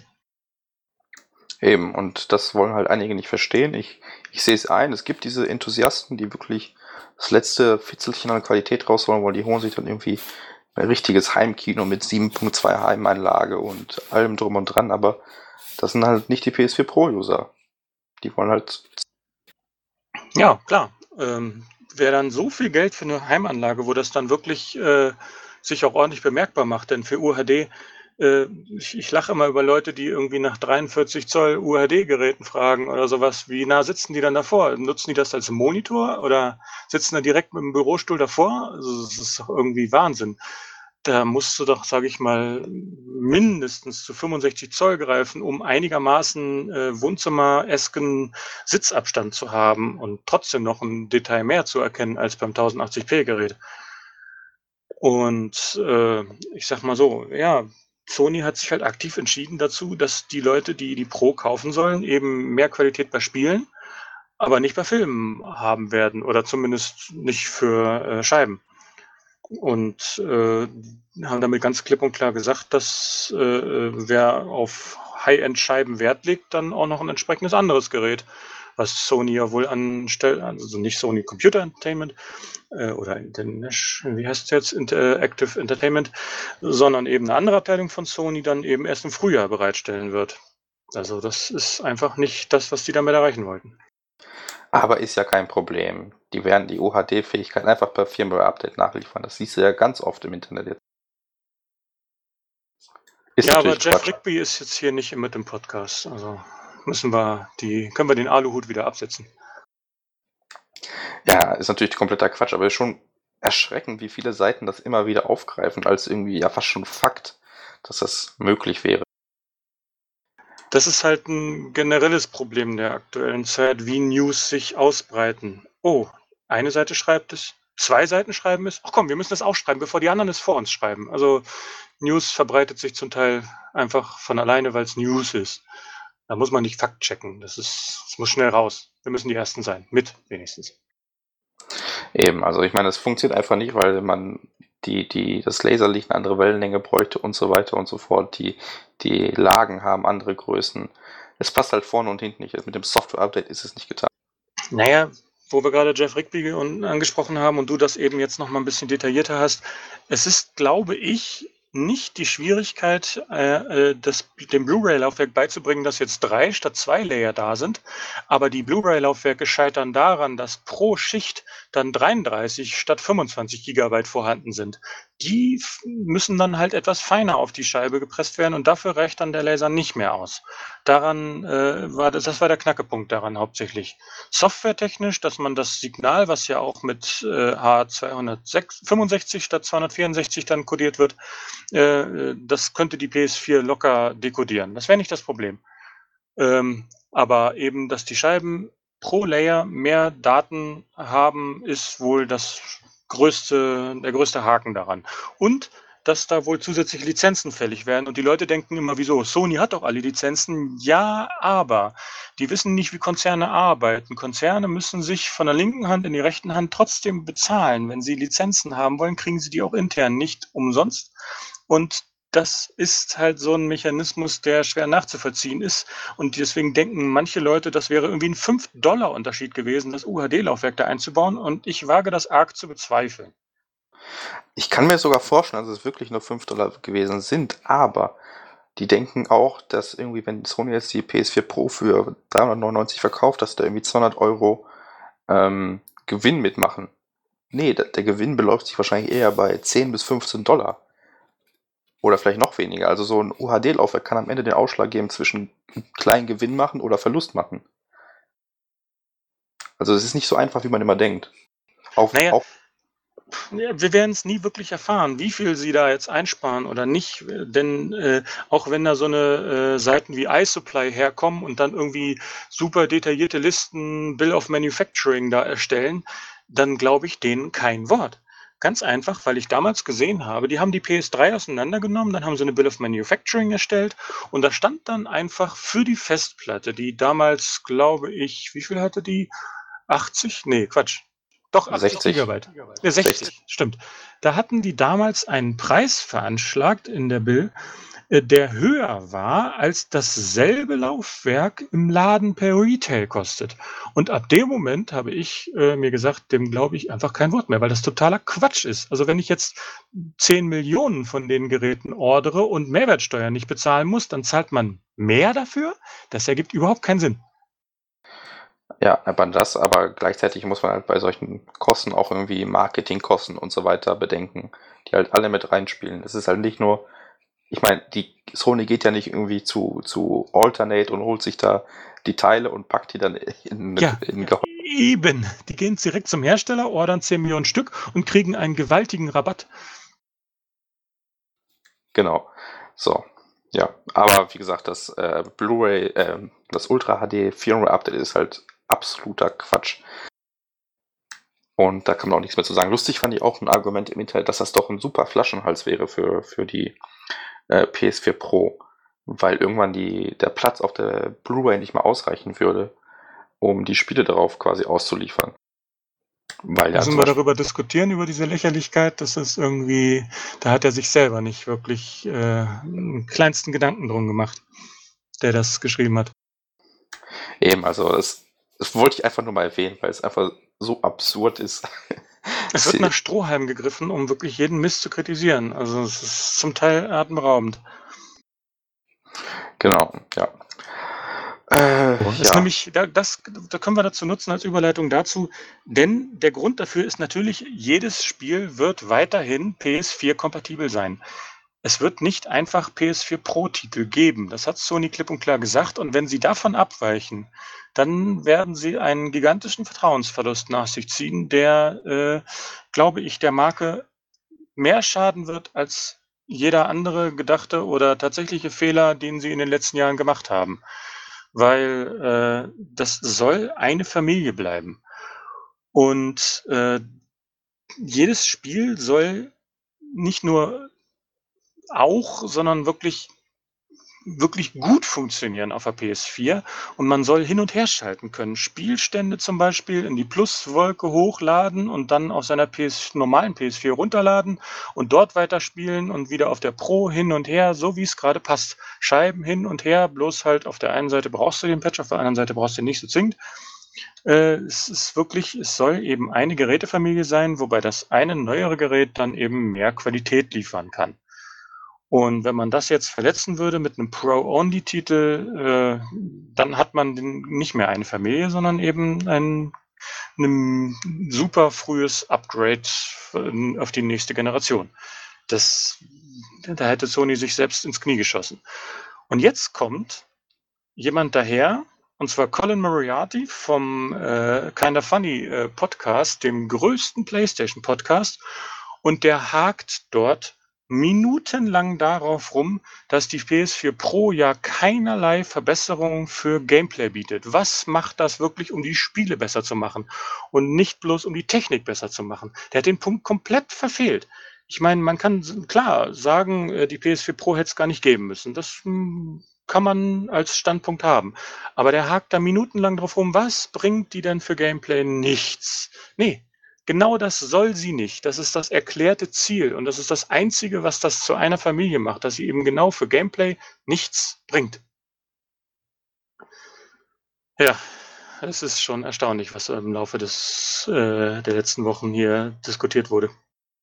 Ja, genau. Also apropos Gameplay, es wurde ja auch von Sony gesagt, dass sie es zumindest wohl nicht erlauben oder nicht wollen, dass Multiplayer-Spiele einen Unterschied auf der äh, PS4 Pro haben, also auch nicht eine höhere Bildrate oder sowas zum Beispiel. Das soll es wohl nicht geben. Wobei ich glaube, da meinen die einfach eine kategorisch höhere Bildrate. Das jetzt an Stellen, wo eben äh, die Framerate im Wesentlichen durch die Grafikleistung limitiert wurde, dass man da jetzt nicht von 30 auf 60 Bildern pro Sekunde springt. Ich gehe aber trotzdem davon aus, dass jetzt Spiele, die ein bisschen mit der Bildrate zu kämpfen haben im Multiplayer, dass die dann auf der PS4 Pro stabiler laufen. Ganz einfach, weil sie mehr Power zur Verfügung haben, auch ja von der CPU her.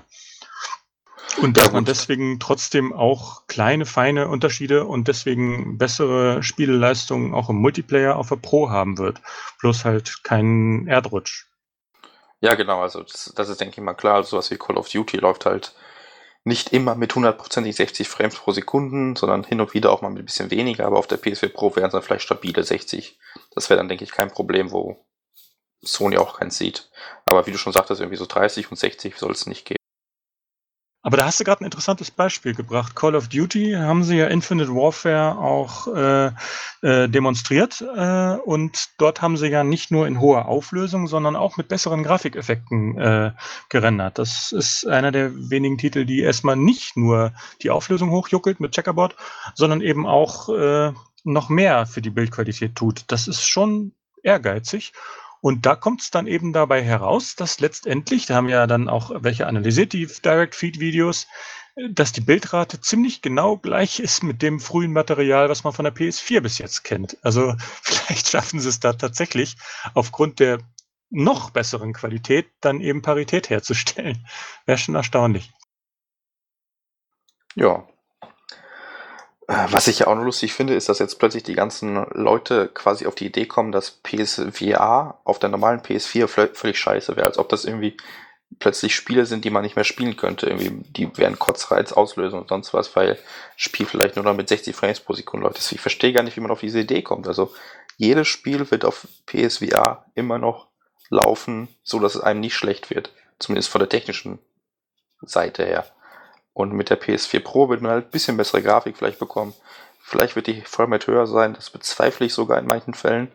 Höchstwahrscheinlich wird die Grafik besser sein, aber ey, die Spiele werden immer noch Spaß machen. Ich meine, VR ist das Besondere daran. Jetzt die Grafik ist ja Mittel zum Zweck. Die soll natürlich schön sein, aber das ist nicht das Besondere daran. Wobei, ähm, ich habe eben vorhin, glaube ich, gar nicht angesprochen, äh, das Thema Supersampling, Downsampling, ne? Kann das sein? Äh, kann sein, weiß ich nicht. Was nämlich äh, auch noch so ein Aspekt ist, was bringt die PS4 Pro für 1080p-User? Und das ist eine Sache, die äh, gerade für PSVR interessant ist, was ja auch in Anführungsstrichen nur 1080p ist, ähm, und zwar das Supersampling. Man berechnet intern höhere Auflösung und wenn man das dann zum Display schickt, äh, reduziert man dann die Auflösung auf das Zieldisplay und macht das geschickt so dass eben die äh, am Ende dabei rauskommenden Pixel super sauber, super äh, Anti-Aliasing, super stabil vom, von den Farbwerten her sind. Das macht sich sehr bemerkbar. Es gibt auf der PC äh, Seite Leute, die nutzen ein Tool, das heißt Gedosato, glaube ich. Damit macht man genau das, äh, Downsampling und äh, rechnet dann etwas ältere Spiele, die nicht so ganz so hardwarehungrig sind, halt in riesigen Auflösungen und rechnet die runter und hat dadurch extrem butterweiche Grafik, die dann einfach angenehmer fürs Auge ist. Und das wird etwas sein, was viele PS4 Pro Spiele dann eben auch für 1080p Benutzer auf den Bildschirm bringen. Man wird einfach viel glatteres Bild haben quasi gar keine flimmernden Kanten mehr. Naja, gar keine ist halt immer übertrieben. Man kann mit der Lupe suchen, aber es wird deutlich angenehmer werden fürs Auge. Selbst wenn es eben von den Entwicklern her nicht speziell für 1080p aufbereitet wird, dass es besser rechnet, hat man da äh, Vorteile von. Aber es wird auch viele Titel geben, die eben das explizit für 1080p Bildschirme hübscher machen und auch genauso für PSVR, dass sie da mehr Details rendern. Das einzige Beispiel, was sie genannt haben, war ja auch Farpoint, welches dann bessere äh, Detailstrukturen hat. Aber sie haben auch von doppelter Auflösung gesprochen. Und zwar, wie gesagt, durch dieses Downsampling ist das für PSVR gerade eben sehr augenfreundlich, weil man da so nah dran ist. Und da macht sich Aliasing äh, gleich noch mehr unangenehm bemerkbar. Und auch äh, Oculus Rift und Vive arbeiten, sofern es eben von der Technik her möglich ist, mit äh, Supersampling, um eben die Bilder ansehnlicher zu machen. Und das ist halt eine Sache, wo die PS4 dann wirklich letztendlich die Flügel strecken muss. Sie schafft es, 60 Bilder pro Sekunde stabil zu berechnen für die PS4, PSVR-Titel.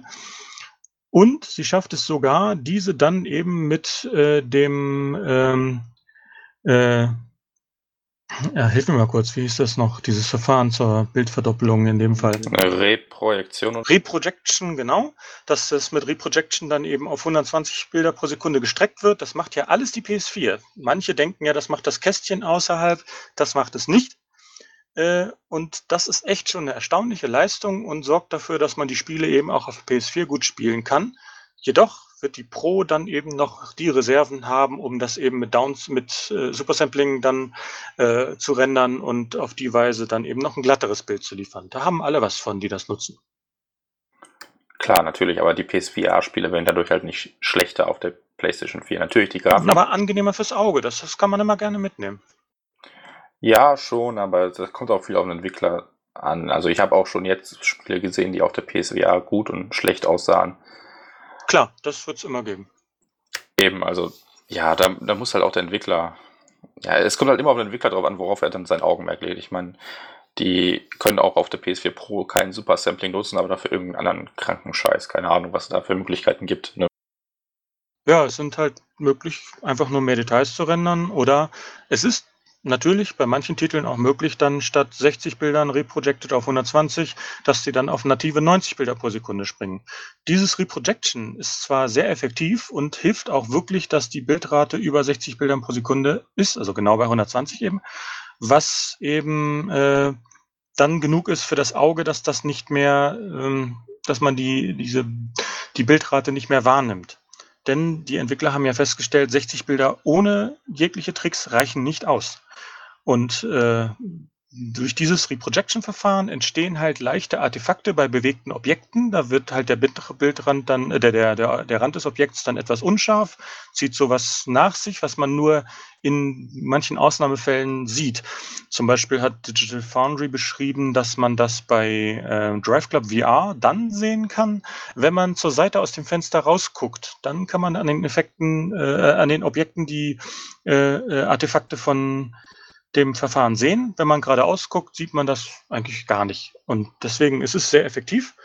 Aber wenn man 90 Bilder pro Sekunde in der Tiefe kriegt, ist das natürlich noch besser. Und das könnte dann der eine oder andere Titel auf der PS4 Pro schaffen. Ja, da, da kann ich nichts mehr hinzuzufügen. du, Papa Justify. Ich sowieso nicht. Ich bin schon lange ausgestiegen bei der Diskussion. So viele Details kann ich überhaupt nicht auspacken.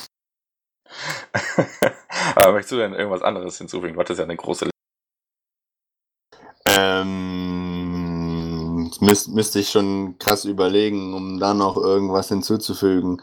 Eigentlich, äh, eigentlich nicht, nee. also Planet, der ich, ich, ich muss mich mal mit ihm im, im Zweiergespräch unterhalten, wie viel Zeit er da investiert, um sich so viele Details und technische Sachen anzulesen, um so, so eine Knaller hier rauszuhauen. Ey. Ja, täglich fünf Minuten reichen. Ach, jetzt lügt doch ich rum. Ja, der Planet ist schon ein ganz besonderer Typ.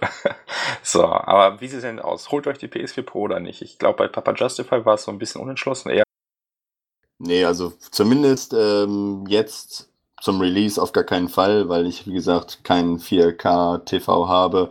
Und obwohl es natürlich, wie Planet schon sagte, auch bessere Bildqualität für 1080p Fernseher gibt, sehe ich einfach für mich persönlich nicht den Mehrwert. Selbst mein Full HD TV ist noch von 2010, da ist sowieso Hopfen und Malz verloren.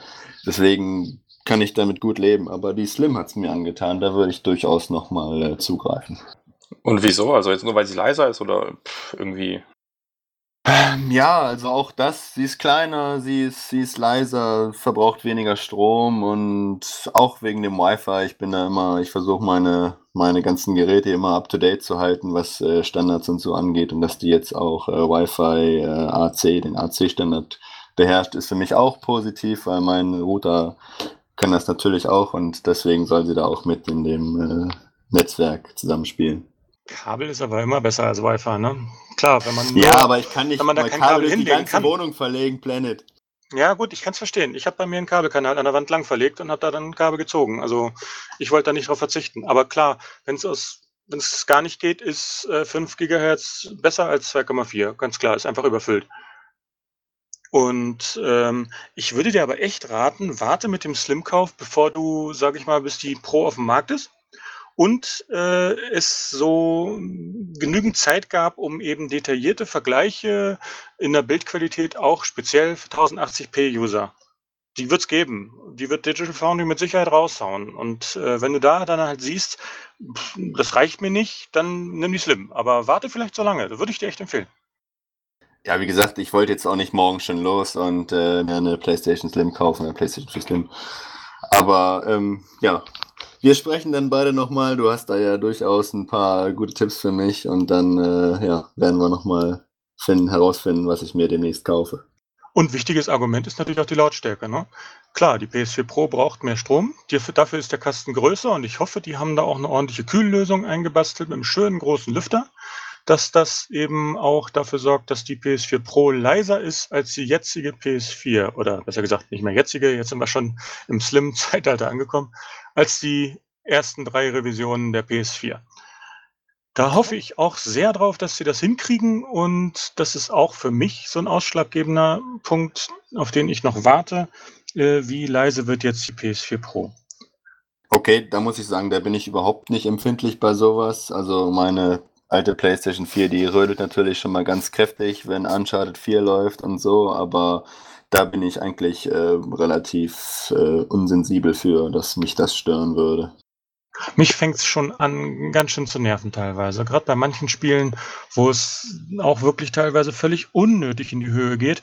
Insbesondere zum Beispiel, wenn du spielst und die PlayStation 4 säuselt und zischelt, okay, man, es ist noch an, ertrag, erträglich. Aber dann machst du Pause. Und dann fängt der Lüfter an zu drehen und immer mehr zu drehen. Und obwohl da nichts passiert auf dem Bildschirm, ist ja gerade Pause. Und der rotiert und wird immer lauter. Das geht ihm einfach auf den Sack. Das ist unglaublich. Man will gerade Ruhe haben und die fängt an zu rotieren. Ja, also wie gesagt, da kann ich fast gar nichts zu sagen, weil mich stört das überhaupt nicht. Da bin ich einfach nicht der Typ für. Ich hatte auf der Arbeit einen Arbeitskollegen, der ist ausgerastet, wenn neben ihm einer äh, an Möhrrüben rumgeknabbert hat, da hätte er ihn fast totgeschlagen. Aber mich stört sowas halt überhaupt nicht. Ja, okay. Aber es ist trotzdem ein valides Argument, dass die halt äh, einigermaßen im Rahmen bleiben soll.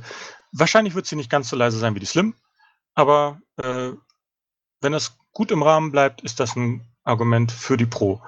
Halt. Ja, und abwarten. Ein Pro-Argument. ja. Und so halte ich es dann eben auch. Ich warte erstmal ab, ich möchte gerne die ersten Berichte sehen, um, um das, was ich jetzt in der Theorie von der Technik weiß, äh, dass das dann auch im Detail untersucht wird von den Leuten, die das entsprechende Equipment hat, haben und äh, dass das halt auch den, der Mehrheit der Leute dann eben zur Verfügung gestellt wird, dass die sehen können, was hätten sie davon, was hätten sie nicht.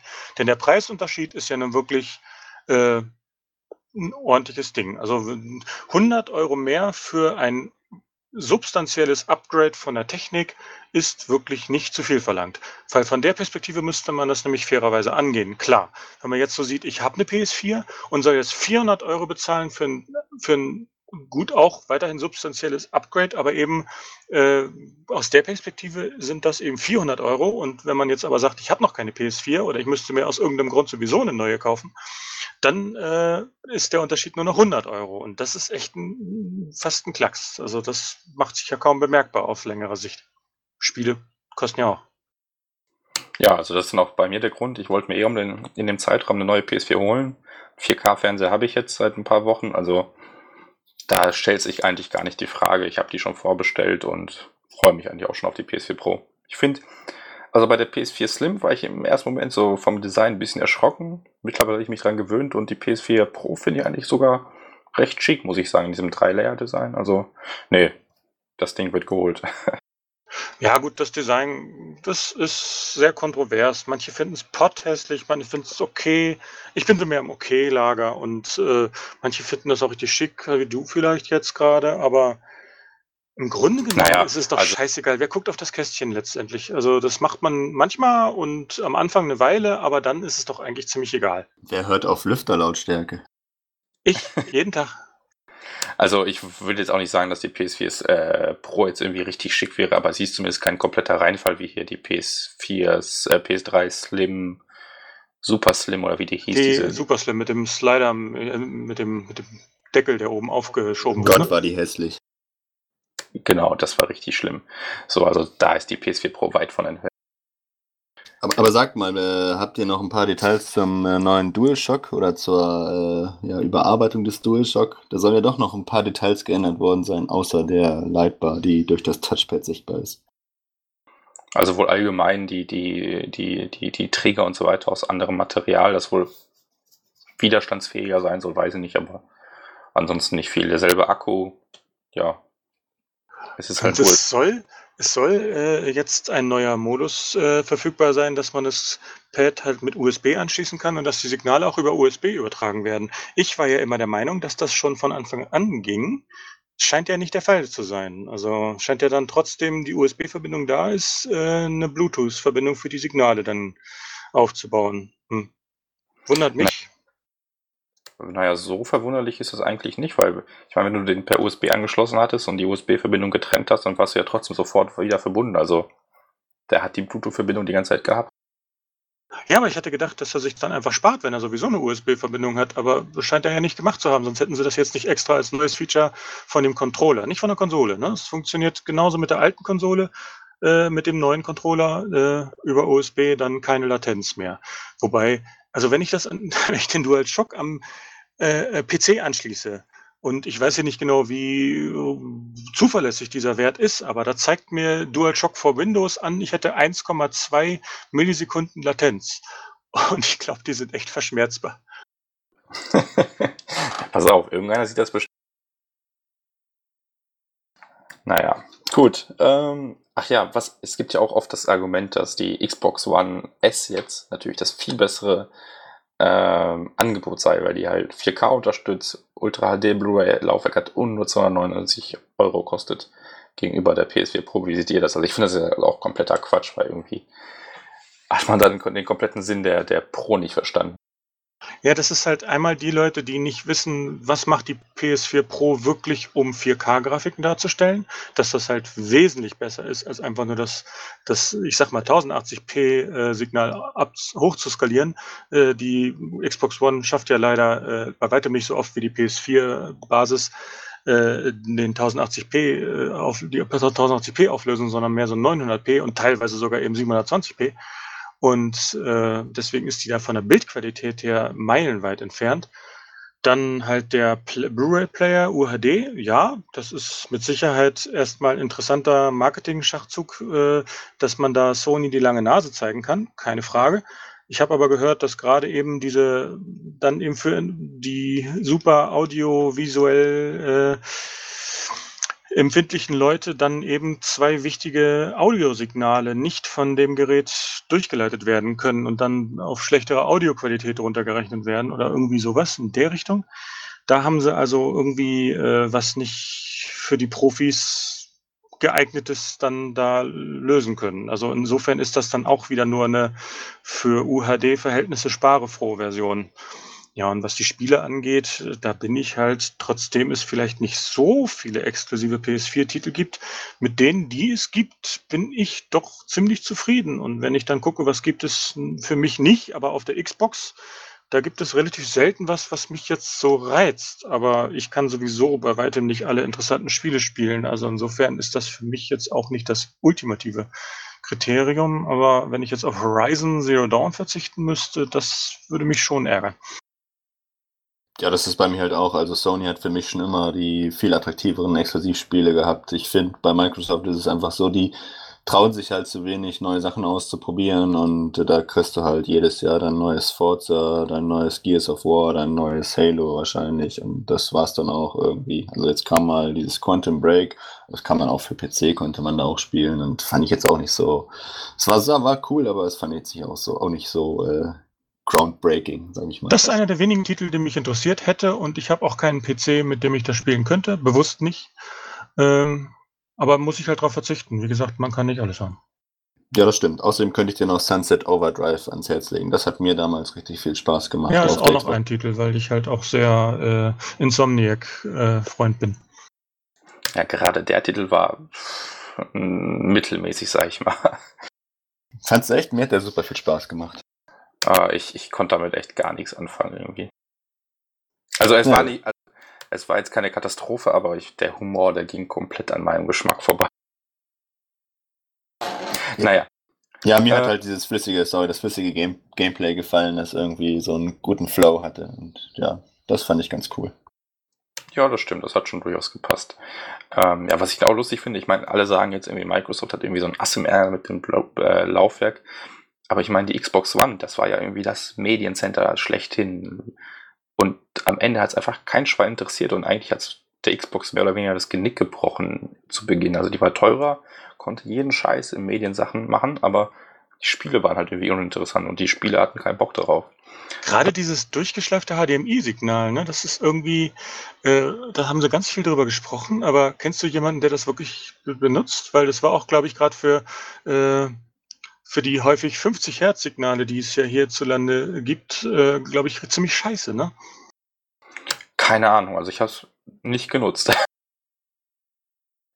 Ja, das war irgendwie eine seltsame Funktion für eine Konsole, fand ich. Ja, also wie gesagt, ich bin auch der Meinung, der PS4 Pro schadet die Xbox One S nicht, aber die PS4 Slim, ich meine, die kosten beide 299 Euro.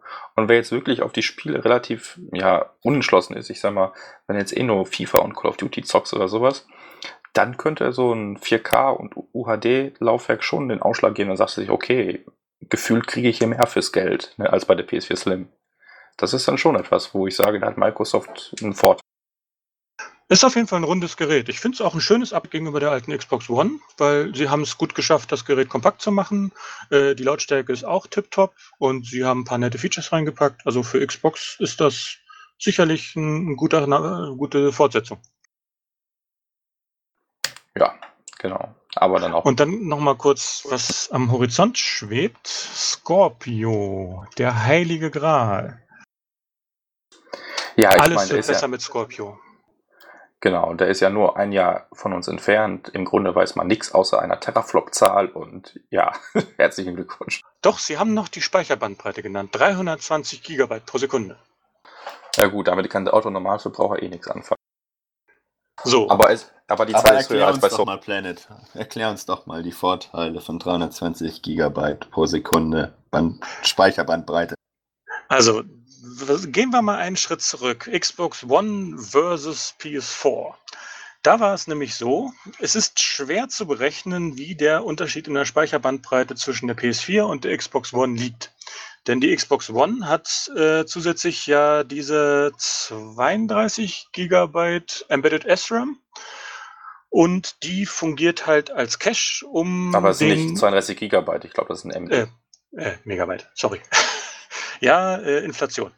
Äh, 32 Megabyte äh, äh, Cache, um eben den langsamen DDR3-Speicher auszugleichen. Denn die Xbox One hat äh, relativ langsam DDR3-Speicher. Da muss das meiste an den Daten eben rübergequetscht werden, um was draus zu machen. Man kann jetzt den Faktor dieses Embedded SRAM nicht wirklich linear berechnen, um da jetzt einen Faktor in der Speicherbandbreite zur PS4 zu ziehen, äh, die ganz einfach den kompletten Speicher als GDDR5 ausgelegt hat und eine Gesamtbandbreite von 176 Gigabyte pro Sekunde hat.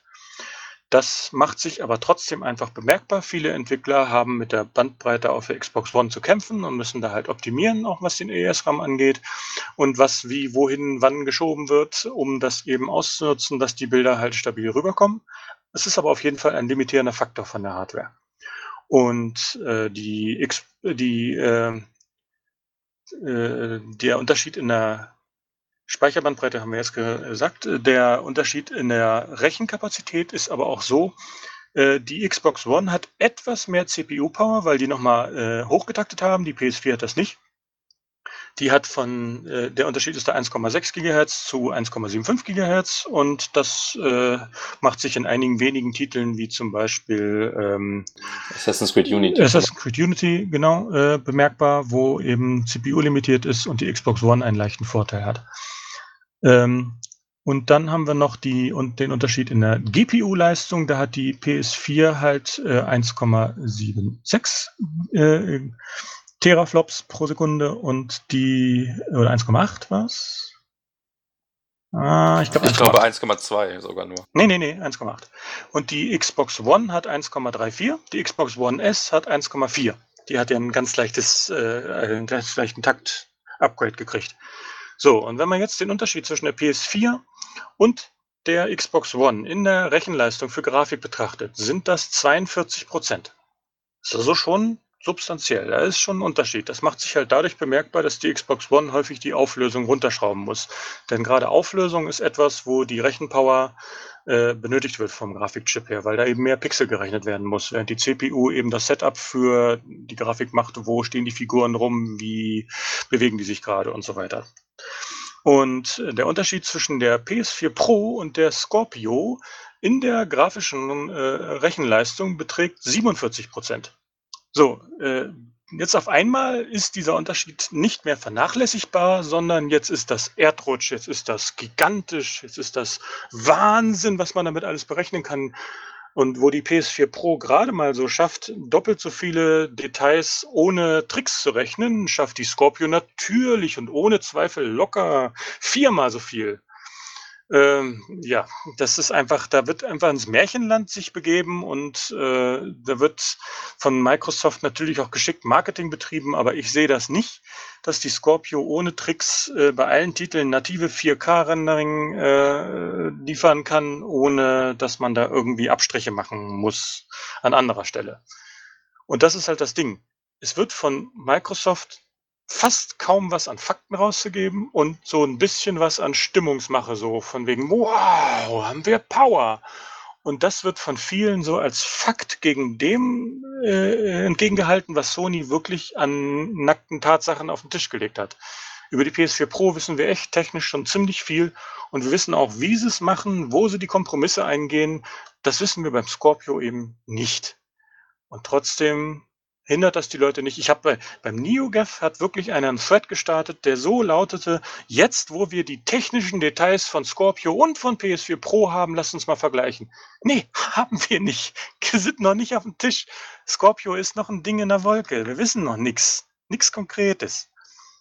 Und das ist auch ein bisschen nervig. Und die Speicherbandbreite sieht genauso ähnlich aus. Also wenn man da mal einfach entgegenhält, die Xbox One hatte 86, nee, 68 Gigabyte pro Sekunde vom DDR3, dann halt den unbekannten Faktor ES-RAM und die PS4 hat da eben mehr als das Doppelte, also fast schon Dreifache an Speicherbandbreite. Und jetzt auf einmal sind dann wiederum äh, 48 Prozent Unterschied in der Speicherbandbreite natürlich ein Erdrutsch und gigantisch und äh, ja, Bleibt abzuwarten. Ich bezweifle ja gar nicht, dass die Scorpio letztendlich das leistungsfähige fähige Gerät wird. Fragt sich, was wird daraus gemacht, was für Spiele wird es geben, wie nutzen die das aus? Und vor allen Dingen auch Microsoft selber sagt, sie gehen den Weg, den Sony mit der Pro jetzt auch gegangen ist, dass Scorpio und Xbox One eine Familie bleibt.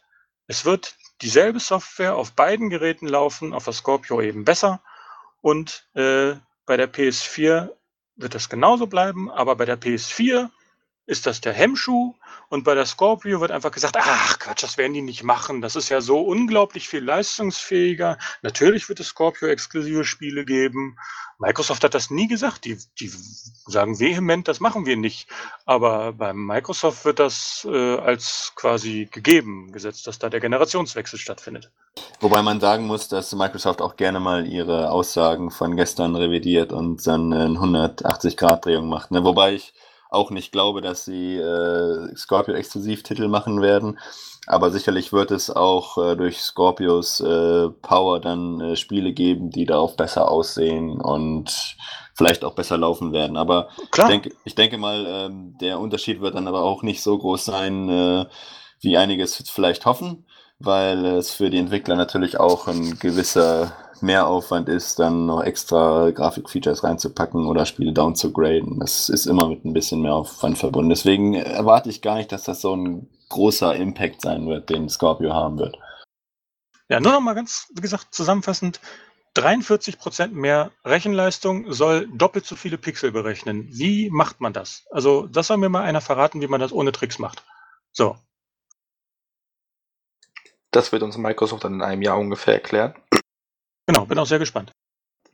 Ja, aber ähm, das mit den exklusiven Spielen, da bin ich, also zumindest auf einem anderen Stand, sagen wir so. Also für mich ist es, ich sag noch nicht so klar, dass es keine exklusiven Spiele geben wird, weil Microsoft da gefühlt 50.000 Aussagen zu gemacht hat, die alle anders waren und ich sehe da noch keinen Konsens zumindest. Also mein letzter Stand war, es wird, die meisten Spiele werden auf der normalen Xbox auch laufen, aber es könnte sein, dass sowas kommt. Ich meine, alleine die VR-Spiele, die. Ja, VR haben sie eine Ausnahme gemacht, das stimmt.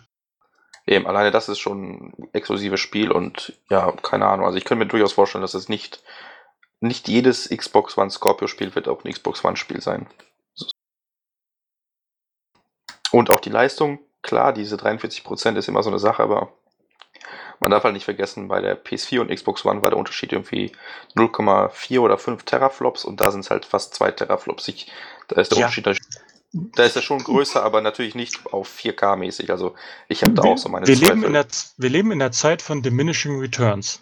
Die Technik, die in Grafikkarten und Grafikchips gesteckt wird, die ist jedes Mal wieder unglaublich aufwendig, riesig groß und auf dem Papier krass. Und was dabei letztendlich in der Realität rauskommt, ist marginal besser. Das ist echt einfach so, wir leben in einem Zeitalter, wo die Grafik einfach schon super gut ist und die Unterschiede mit der Lupe und wahrlich mit der Lupe macht ja DF eigentlich auch ziemlich genau mit der technischen Lupe, muss man die Unterschiede dann eben abfilmen, äh, um sie eben messen zu können, um sie darstellen zu können. Und äh, wenn du aber jetzt einfach den absoluten Unterschied nimmst, dass das dann halt nochmal 1,8 Teraflops Unterschied zwischen Scorpio und PS4 Pro äh, sein werden und dass das dann halt ungefähr so viel ist, wie die PS4 überhaupt hat, ähm, ja klar, das klingt dann erstmal viel, aber nach dem, nach der Denkweise wäre ja zwischen zum Beispiel dem Nintendo Entertainment System und dem Super Nintendo Entertainment System überhaupt gar kein Unterschied gewesen die sind ja eigentlich völlig gleich. Ist aber nicht so, weil der relative Abstand halt ziemlich groß war. Und deswegen halte ich dieses Argument, dass das jetzt in absoluten Zahlen so viel ist, für vernachlässigbar. Ja, also natürlich wird es jetzt kein riesiger Unterschied sein irgendwie, aber ich glaube schon, dass es, dass man einen Unterschied merken wird zwischen Scorpio ja, und glaube ich auch. Also wenn man, besonders wenn man nah rangeht, die Frage ist halt nur, wie gut ist Checkerboard wie sieht es vom Sofa aus aus und sieht die Scorpio da wirklich hm, signifikant besser aus? Das auf jeden Fall. Aber mal ganz abgesehen von diesem ganzen technischen Zeug, ich meine, die PS4 Pro erscheint ein Jahr früher. Das ist ein Jahr Vorsprung. Und nehmen wir mal an, dieses ganze Konzept des Upgrades, dass die Leute irgendwie drauf anspringen und irgendwie doch Bock haben, bessere Grafik zu genießen, dann hat Sony einfach ein Jahr Vorsprung. Was das bei der 360 ausgemacht hat, wissen wir ja alle. Also ich glaube, diesen Faktor sollte man nicht untersch äh, unterschätzen. Weil nur weil man jetzt quasi sich eine Konsole kauft, will man ja nicht auf die Scorpio warten, weil die theoretisch besser sein wird. Das macht ja keiner. Tja, manche schon. Aber das sind halt äh, bestimmte Gruppen von Enthusiasten. Eben. Gut, ich glaube, so langsam können wir uns dem Ende nähern. Oder habt ihr noch irgendwelche Themen, ich wollte zumindest nochmal äh, für den nächsten Podcast, der dann bestimmt auch so in zwei, drei Wochen stattfindet, wenn PlayStation VR rauskommt, wollte ich ein bisschen teasern und nochmal, ähm, ja, äh, Planet und dich fragen, so ein bisschen glaskugelmäßig, was ihr denn von Microsoft erwartet, ob die auch noch in das VR-Geschäft einsteigen. Die hatten ja schon äh, mit Oculus eine Art von Kooperation äh, am Laufen, wo in, beim Oculus äh, die 360 Controller, glaube ich, oder sind das nee, nee, Xbox One, One Controller mit beiliegen im Paket. Und da war ja, wurde ja auch schon gemunkelt, dass vielleicht irgendwann die Oculus äh, Kompatibilität mit der Xbox kommt. Ja, mit Scorpio. Das haben sie schon ganz klar gesagt, dass äh, sowohl, ich glaube, es soll sowohl Oculus Rift als auch Vive mit äh, Scorpio funktionieren, eventuell auch andere Headsets, dass das da halt nicht auf ein spezielles Headset festgelegt ist, sondern dass sie sich da mit den anderen Herstellern halt da quasi einigen, dass das für die dann halt, dass die dann generell einfach VR-Spiele unterstützen und die dann eben für ja, normale Headsets eben verfügbar werden. Meint ihr, das wird so funktionieren, irgendwie so einfach jeder, jeder Hardware nicht. unterstützen? Also ich meine, Sony macht ja auch mehr oder weniger eigenes Ding, macht so ein bisschen, ich sag mal, ein geschlossenes System, um halt äh, die Qualität ja, der Spiele und so zu sichern und so eine Geschichten. Und jetzt habe ich so den Eindruck, auch schon seit dem letzten großen Xbox Software Update, wo so im Grunde die Windows 10 Geschichten da noch mit integriert wurden, wird die Xbox im Grunde einfach mehr zu einem eigenen PC im Grunde genommen. Genau ja, den Eindruck habe ich, ja, genau den Eindruck habe ich auch, dass vor allem die Scorpio eigentlich ein PC werden soll. Es wird dann halt irgendwie so ein Xbox Windows OS sein, aber unterm Gehäuse ist dann mehr oder weniger ein PC und ich glaube, das langfristige Ziel ist dann auch wirklich PC und Xbox zu vereinen, sodass du auf dem PC ein Spiel kaufst, auf der Xbox. Und das läuft dann halt mehr oder weniger auf beiden Plattformen. Und so wird es auch mit VR sein, aber die P äh, Xbox Scorpio wird halt irgendwie ihre Grenzen bekommen und ich weiß nicht, ob das so die geile Kombination sein wird. Ich weiß nicht, ich bin da noch ein bisschen skeptisch. Und das ist eben nicht, nicht Sony macht auch ihr eigenes Ding, sondern Sony macht eben genau das. Sie haben eine geschlossene Plattform, wo sie äh, die Hand auf jeder äh, Ebene drauf haben. Das gefällt nicht jedem, weil dann gibt es nicht jedes winzige Experiment und jeden Scheiß und alle, äh, jede Experimente im Porno-Umfeld und sonst irgendwo. Die wird man dann auf der Playstation nicht kriegen. Jedenfalls nicht alle davon. Äh, auf dem PC hat man da die völlige Freiheit. Aber Sony wird dadurch eben auch durch dieses Quality Gate dann eben äh, äh, eine gewisse Grundqualität garantieren können. Klar, es wird auch Gurken geben, aber äh, ich denke mal, dass viele Titel, die eben so katastrophal übel gemacht sind, dass einem da übel wird, dass die dann ausgesiebt werden und gar nicht erst erscheinen dürfen auf PSVR. Und das hat eben auch seine Vorteile für den Massengeschmack. Und wie das dann bei Scorpio ausfallen wird, hast ja schon gesagt, äh, könnte es eventuell ein bisschen bunter gemischt werden was ich ja an für sich nicht schlecht finde, dass ich sag mal eine gewisse Offenheit und Vielfalt herrscht und so. Ich mache mir halt nur ein bisschen Sorgen um die Qualität bei einigen Titeln. Auf Scorpio oder PS4?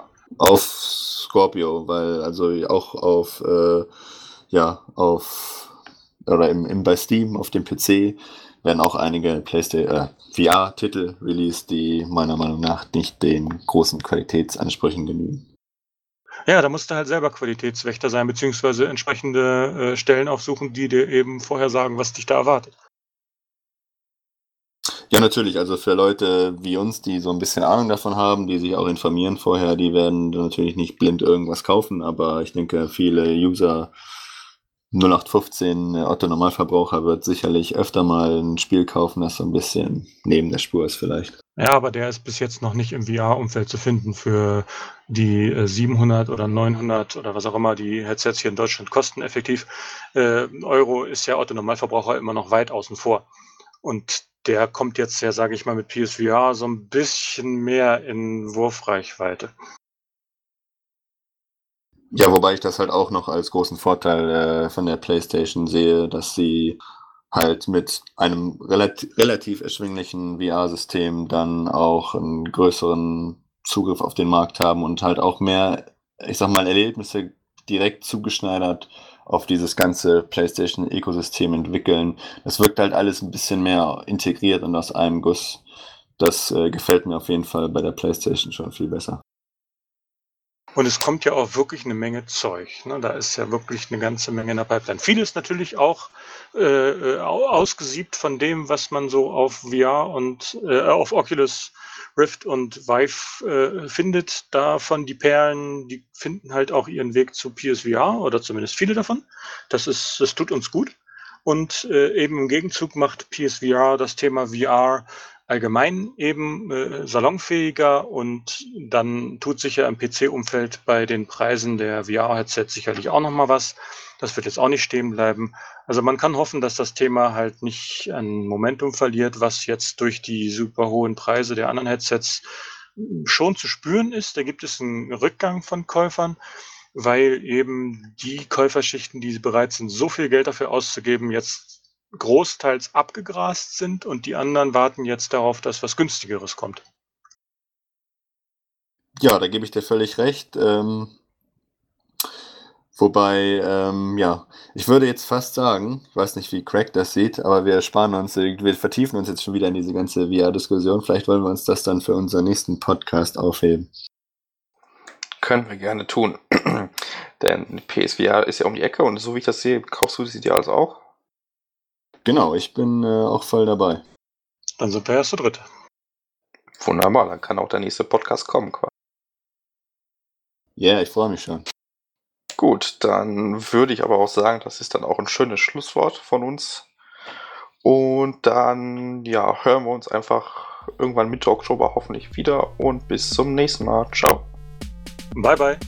Macht's gut.